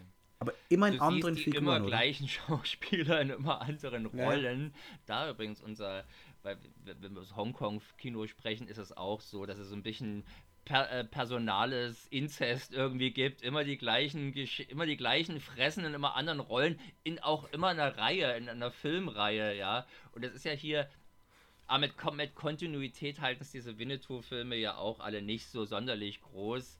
Und ich würde gerne mal eine Timeline sehen. Ich würde echt gerne mal eine Timeline sehen, wann was spielt. Weil du kannst ein paar Dinge kannst eruieren, das hat mir der Stefan dann auch mal beigebracht, hey, dann stirbt der Schwester stirbt hier, dann. Äh, ja, der Odd Firehand-Film war, glaube ich, der als erstes spielt chronologisch, ja. Aber das muss man sich jetzt nicht so angucken. Ja, nach ja. Winnetou 3 ging es ja erstmal richtig los. Nachdem Winnetou gestorben ist, kamen mehr Winnetou-Filme als davor, so gefühlt zumindest. Also das darf man da nicht so eng sehen irgendwie. Aber die. Moment mal, waren es dann Filme, wo er dann aus dem Totenreich aufersteht? Und es wird nie erwähnt. Es wird nie erwähnt. Winnetous Revenge. Da. Das spielt offenbar davor. Kann man jetzt nur arg. And this time he's pissed. Aber, die, es, gibt, es gab dann im in den 90er Jahren gab es diesen Winnetou-Film, äh, Winnetous Rückkehr, oder? Und da wurde doch darauf angespielt, dass er gestorben ist. Und ich habe, das war ein Zweiteiler, glaube ich. Ja. Ich habe den meinem Vater damals sehen wollen müssen. Äh, ich habe nur den ersten irgendwie überstanden. Ja, glaube, dann war das genauso, als du es erzählt hattest, diese Anekdote. Bei mir ging es genauso. Wir hatten ihn auch geguckt irgendwie, wir hatten gedacht, vielleicht jetzt quasi unser alter Held jetzt mit den Mitteln der neuen Zeit oder sowas, aber es war ganz furchtbar dröges, peinliches äh, Debakel. Aber was ich, ein Film, den ich vor, bevor, bevor ich diese ganzen Boxen hier gekauft hatte, gar nicht gesehen hatte, ist Old Shatterhand, der also nur Old Shatterhand heißt. Und der ist auch, der ist von dieser anderen Firma CCC Film produziert ähm, und die Rivalen gewissermaßen, ja, in diesem, in diesem Winnetou Exploitation Marathon.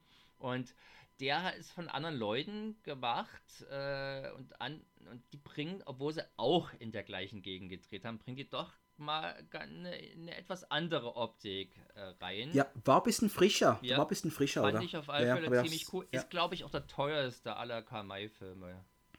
Mhm. Aber ich mochte auch Old Surehand, mochte ich auch sehr. Teil 1. Gib ich nur Teil 1. Teil 2 ja war ja geplant, genau. kam nie. Und extra Teil 1 genommen, dann gibt es keinen Teil 2. Beschiss. Aber es steht Old Surehand Part 1, steht ja auch im Titel, glaube ich. Das steht so drin.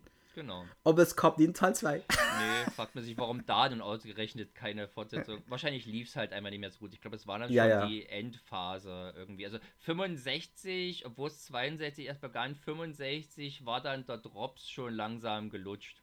Ja, ja, war gelutscht, oder? nur ja. noch so ein paar Nachzieher, die es allesamt nicht so richtig gerissen haben. Aber der Schatz im Silbersee reißt es doch ganz ordentlich. Ja, ich würde auch sagen, wollen wir so ein Kurzfazit von mir kurz, Schatz im Silbersee, für mich einer der schönsten Karl May, wohl der schönste, der ikonischste, weil ich glaube, es war der erste bei mir, der oder Winnetou 1, ich weiß es nicht mehr. Ähm, und äh, ja, wenn, wenn, ich ganz, ganz wohlwollend bin, trotz des merkwürdigen Humors, trotz halt, der Film ist relativ simpel. Er ist sehr simpel. Er, er erwartet vom Zuschauer nicht, dass er groß was verstehen muss. Der kann einfach hinsetzen, eine Cola trinken und rein konsumieren. Du musst nichts denken. Es wird dir alles auf dem Silbertablett präsentiert. Du musst dir keine Gedanken machen.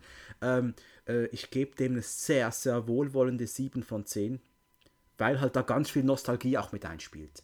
Das ist, hätte ich diesen Nostalgiebonus nicht, wäre bei meiner, meiner 6 von 10 vielleicht Maximum. Aber weil halt ich habe den tatsächlich jetzt. Ich gebe tatsächlich ohne Nostalgie 7 von 10 oder habe ich gegeben. Habe auch kurz ist es vielleicht nicht die 6 von 10, ach, vielleicht wird es eine Zweitsichtung irgendwann mal äh, nochmal berichtigen. Ich hatte noch kurz gefragt, in, in dem Film wird doch nie erwähnt, wo, wo das Ganze überhaupt stattfindet, oder? Es wird doch nie gesagt, wir sind jetzt hier in der nordamerikanischen Prärie wird das nicht am Anfang doch, wird doch bei einem Eröffnungsmonolog gesagt, dass wir natürlich äh, der, der, und der, der Untergangskampf de, des roten Mannes gegen die Weißen oder sowas wird irgendwas erwähnt, oder der Todeskampf, ja. Also, und man geht einfach davon aus, wenn Indianer da sind, dass es auch in Nordamerika ja, spielen eben. wird. Aber trotzdem, es ist halt stark fiktionalisiert. Und in anderen Karl May-Filmen, da wurde auch mal von Arizona gesprochen. Arizona, Arizona. ja. I love it. Ja, das ist, war früher offenbar nicht selbstverständlich. Ich weiß noch, wie ich mal die deutsch synchronisierte Version von Verminde verweht gesagt habe, wo auch ständig von Georgia und Virginia die Rede war. Das hat mich total fertig gemacht. Insofern, also meistens, aber gerade wenn hier der, der Götz Georger das Englisch spricht, ich glaube, der hat sich auch selber synchronisiert, ähm, weil die sind, die Filme, mhm. dadurch, dass sie so multinational entstanden sind, sind die alle quasi ohne Sound gemacht, äh, gedreht worden. Und jeder hat seine Sprache halt gesprochen und wurde dann im, im Synchrostudio nachsynchronisiert und äh, der Götz George spricht das ganz ordentlich aus, die englischen Sachen. Ja, äh, äh. Hat er ein bisschen was gelernt. Ich, ich hätte auch die Frage gestellt, warum, ganz doof gefragt, wir sprechen immer von den Karl-May-Filmen, aber wir sprechen doch in, selben, in derselben Art und Weise nicht von den Herr der Ringe-Filmen, von Tolkien-Filmen. Oder sagt man auch ständig irgendwie Tom Clancy-Filme? Ich weiß nicht, warum, warum hat Karl May so. Das sind die äh, Tom Clancy-Filme, die ich in der Hand halte hier. Ja. Bei Jack Ryan groß vorne drauf. Ja, ja, für mich sind es die ja. Tom Clancy-Filmungen. Ich, ich habe auch die Bücher gelesen und äh, ja, ja, keine Ahnung. Kannst, Gene Roddenberry-Filme sagt jetzt auch keiner. Aber der Punkt ist, weißt du, wenn, du hast ja nicht nur Winnetou-Filme, du hast ja auch noch die Mexika-Filme, du hast noch die, die Orient-Filme und du kannst, da ist nicht Winnetou dabei, da ist auch Pierre genau. Brice nicht dabei. Ich glaube, so rein der Deswegen, Vermarktbarkeit Und wegen Harald Rein hat auch nicht Regie hat man geführt. halt Karl May als das Gütesiegel sich entschieden. Der war nun mal einfach zu dem Zeitpunkt der erfolgreichste oder immer noch der erfolgreichste deutsche Schriftsteller. Und da hat es Sinn gemacht. Ich glaube, es war ein, eine Entscheidung des Brandings, das so zu, das so zu mhm. machen. Und denke ich mal, eine ganz geschickte. Sonst hätte man halt vielleicht die Orient-Sachen ohne Winnetou oder, oder gar die, die, die Mexiko-Sachen halt nicht eben auch äh, so erfolgreich vermarkten können.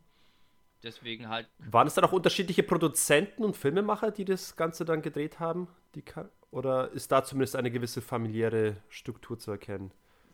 Martin, weißt also du? Also Harald Reinl hat ja die meisten Winnetou-Filme gedreht, aber es gibt auch die ohne Winnetou. War das jemand ja, anders? Es gab oder zwei. Es gab die, die Rialto-Film, das glaube ich eine dänische Firma eigentlich, also der Besitzer ist Däne. Und äh, der hat halt diese Rechte. Damals waren die, waren die Kamai-Bücher noch nicht äh, urheberrechtsfrei, wie sie es heute sind.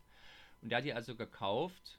Und daraufhin, weil dann plötzlich der, Win äh, der Schatz im Silbersee so ein ungemein erfolgreiches Ding gewesen ist, hat dann halt der Konkurrent Arthur Brauner mit seiner CCC Film Productions oder Produktionen ähm, hat halt die hat Rechte gekauft an den Figuren und hat dann deswegen zum Beispiel Old Shatterhand, wo es kein Buch für gibt, äh, hat er halt äh, ohne Buchvorlage produziert und dann hat er sich halt eben noch die Bücher gesichert, die eben die andere, die Konkurrenz nicht geschnappt hatte. Das waren halt die Orient-Bücher und eben diese Mexiko-Sachen. Und da gab es halt auch schon durchaus Konkurrenzkampf zwischen den beiden, weil die, die haben teilweise ja, glaube ich, fünf Filme im Jahr gedreht oder so. Da muss es da halt gucken. Deswegen, deswegen ist ja Old reingekommen, weil, weil Lex Barger halt gerade nicht verfügbar gewesen ist. Sie wollten aber neuen Stoff rauspumpen und ihr das Interesse erlahmte und deswegen haben sie halt dann den Stuart Granger angeheuert. Es gab dann interessanterweise sogar noch einen dritten Produzenten, der hat dann, glaube ich, ich möchte sagen, der Schatz der Inkas gedreht, unter anderem mit Heinz Erhardt und äh, auch wieder mit so einer Old Shatterhand-artigen Figur, aber der war nicht so erfolgreich. Das sind quasi diese beiden, Rialto und CCC-Film, die, ich glaube am Anfang, na doch, der Martin Böttcher hatte, glaube ich, stand auch nicht zur Verfügung, der die Musik gemacht hat, die natürlich eigentlich, das ist immer viel zu wenig fast drauf eingegangen, oder? Der Soundtrack, wie ikonisch der ist. Gab, glaube ich, sogar eine Techno-Version in den 90ern. Von was gab es keine Techno-Version in den 90ern? Pierre hat das, glaube ich, eingespielt. Und der hat dann so William Shatner-mäßigen Sprechgesang drüber gebrabbelt. das war eine strange Sache. Geil. Geil. Da gibt es auf alle Fälle eigentlich viele schöne Geschichten drum noch zu erzählen. Also ich denke, dass das, das Eintauchen in dieses Universum lohnt sich durchaus mal, äh, da eben auch diese Anekdoten mitzuhören. Ja, und auch wenn du, wenn du Interesse hast an den Darstell Nebendarstellern auch. Eben, du hast Mario Girotti, Terence Hill in seinen frühen Anfängen immer noch. Du hast die Uschi Glasis mit dabei. Sorry, die kennt man auch bei euch in die Deutschland ziemlich gut. Ne? Ja, äh, dann äh, eben, wir haben Götz Georg haben wir schon gesehen und da ist noch ein paar andere äh, Darsteller, die, wenn du, um Filmografien zu vollständigen, muss man es mal gesehen haben. Was ich noch ganz spannend finde bei diesen Mexiko- und Aztekenfilmen, ich sage einfach, du hast das gleiche Setting, du hast nur farbigere Kostüme, das ist alles. Und du ja. hast kein Winnetou. Ja, der Sternau, der Karl Sternau, Dr. Karl Sternau sogar, der dort die Hauptrolle spielt, ist schon im Roman quasi Old Shatterhand, der aber zusätzlich noch medizinische Kenntnisse hat und im Film kommen die medizinischen Kenntnisse weniger zum Tragen und da ist er quasi total Old Shatterhand. Und wenn der schon im Orient und im Wilden Westen gewesen ist, warum nicht auch in Mexiko? Es folgt der gleichen Dynamik. Aber Winnetou-Fans kommen halt nicht auf ihre Kosten. Aber ich bin selber halt nicht der große Winnetou-Fan. Der ist selbst in den Büchern, der ist halt so gut, so edel, so perfekt, dass er schon wirklich langweilig ist. Er ist der Superman des Westernhelden. Ja. Einfach nur langweilig. Ja, das, das, das passt. Ja. Das ist er, das ist er tatsächlich. Das sind Superheldengeschichten und da mag man ja auch eher die wie Iron Man, die noch ein paar coole Sprüche haben und die auch so vielleicht ein bisschen menschliche Schwächen äh, eben mit dazu äh, in ihre Figur mhm. einfließen lassen, als jetzt den Superman, der halt einfach ohne Fehl und Tadel ist. Ja, so ist es. Ja. Eine Frage hätte ich noch gestellt. Warum sind die, die Karl-May-Filme in, jetzt im Westen oder in, in Amerika nie so groß bekannt geworden. Hat es mehr dem. Gibt es noch mehr Gründe, außer dass generell deutsche Filme in Amerika nicht so bekannt ist wie umgekehrt?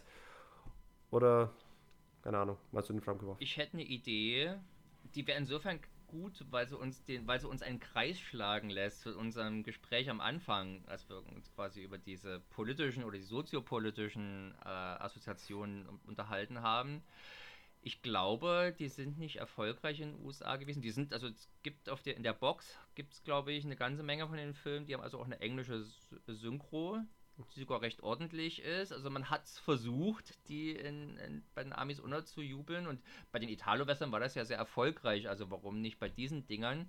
Ich glaube, es liegt einfach daran, dass die Amis nicht damit zurechtkamen, dass die Indianer hier die Guten sind mehrheitlich, ja, und nicht einfach bloß Feinde, die es abzuknallen äh, droht. Und dieser Misserfolg, denke ich mal, ist schon ein Indiz dafür oder kann als Indiz zumindest dafür dienen, dass diese Filme halt schon eine Botschaft haben, die ihre Zeit möglicherweise voraus war, gerade in den USA. Deswegen ja. verdienen sie vielleicht auch ein bisschen mehr Respekt, als sie gerade bekommen. Aber vielleicht hätten ja dann Kamal-Filme nochmal äh, ihr Revival äh, erleben können in den frühen 90ern, wo ja der mit dem Wolf tanzt, der so ein bisschen versuchte, das Thema mit mehr Respekt zu behandeln.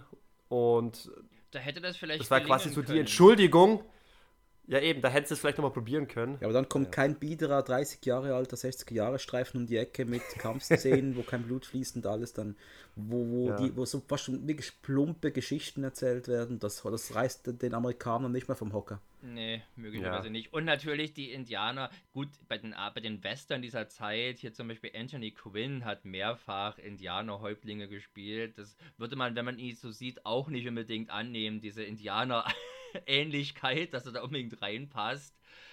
Ähm, aber die fühlen sich, die sauberen Kostüme natürlich auch in diesen äh, Dingern, also die, die bunten, sauberen Kostüme. Ich bin auch gar kein Fan von diesen Fransen an den Klamotten, sowohl von Old Shatterhand als auch von Winnetou. Es sieht jetzt nicht so richtig cool aus. Ja. Also, der Gründe mag es mehrere geben, warum dies Amerika kein Erfolg war. Aber ich glaube schon, mit den Indianern, da könnte was dran sein, dass die halt hier zu ambivalent für den amerikanischen Geschmack dargestellt wurden. Mhm. Also dabei hast du mir mit Old Shatterhand einen Westernhelden und auch mit Old Firehand und Old Surehand, die nicht dem typischen Klischee-Cowboy entsprechen. Sprich, Old Shatterhand kein Cowboy-Hut, kein Sechsschüsser am Bein, dann einfach ein Gewehr auf dem Pferd und fertig. Old Firehand mit seiner Waschbärenmütze. Da kommt jetzt Old Surehand dem, dem Cowboy noch am nächsten ja. Weg im Hut, aber auch der trägt keinen Sechsschüsser. Weil der ja auch ein also Yankee ist, nicht der, ist. Der ist kein stimmt. Deutscher. Stimmt das? Ja, stimmt. Deswegen wirkt erwähnt, das genau. so normal. genau. Gibt's noch Anmerkungen oder Fragen, meine Freunde? Nö, ich denke mal, wir können das Ganze jetzt auch mal be beschließen und hier mal das, das Jagdbeil drüber Den legen. Tomahawk begraben. Mit auch jedes Fettnäpfchen jetzt noch. Und uns in unsere Tippis zurückziehen. Die Squaws so. fragen, dass sie uns ein bisschen Feuerwasser warm machen. Genau, jetzt haben wir jedes Klischee. Jetzt werden wir, jetzt werden wir Blackmarkt. Meine Bewertungen fallen runter. Danke, meine Freunde. Nee, äh, wirklich äh, vielen, vielen Dank, als ihr bei mir wart, bei Action Cult, in herrlicher Gemeinsamkeit. Martin, mein Nachfolger. Ähm, ich finde, du machst das großartig. Ich finde, du gibst Sergei immer wunderbar Paroli und nimmst ihm immer mal wieder wunderbar auch den Wind aus den Segeln, damit er mal kurz zurückrudern muss. Das machst du auf eine Art und Weise, die ich so nie fertig gebracht habe und ich genieße es immer sehr. Und Sergei, äh, ach, du weißt, ich liebe dich. Ich es ist toll, mit dir zuzuhören. und ähm, wir machen mal weiter irgendwann. Vielen Irgendein Dank, würde ich sagen. Und vielen Dank, dass wir hier sein durften. Ja, wir sprechen, wir sprechen mal über Pistol Whipped dann. dann. nee, Martin, ich, hol, ich will dich eh auch mal zu mir in die Sendung holen. Ich finde noch ein Thema für uns. Ihr wisst ja, die Sigals, die mache ich ja mit, mit dem lieben Jan. Ich komme gerne mal zu euch für eine, so ein Sigal-Special irgendwas. Aber der Jan und ich, wir haben eine mehrjährige Reise vor uns. Äh, falls ihr es nicht gehört habt, wir besprechen alle Sigal-Filme. Ja, doch. Seid ihr nicht schon seid ihr beim zweiten oder schon beim dritten? Wir nehmen. Mark for Death ist schon. Mark for Death ist draußen und äh, das war jetzt wirklich sowas auch für uns. Diese Episode wird von so vielen Menschen gehört, die, die klettert meine Charts hoch, das ist krass. Und wir haben da zweieinhalb Stunden über Mark for Death gesprochen. Wir haben den Film komplett Stück für Stück auseinandergenommen. Das mache ich bei allen jetzt. Ich bin überzeugt, keine Minute zu viel. Nein, keine Minute zu viel, definitiv nicht. Keine zu viel, nee. Äh. Meine Freunde, hey, ich, ähm, nochmals, das waren der Serge und der Martin vom Nachtprogramm. Das Nachtprogramm, diesen wunderbaren Podcast, ehemals Fratzengeballer, findet ihr auf allen gängigen Podcatchern, Spotify, Apple Podcast, dieser Audible, Amazon Music, you name them. Und ähm, ja, hört mal rein, gebt tolle Bewertungen ab äh, und äh, ja, macht weiter, Jungs. Ich freue mich auf eure nächsten Episoden. Vielen Dank und tschüss. Bis bald. Ciao. Tschüss. Adios.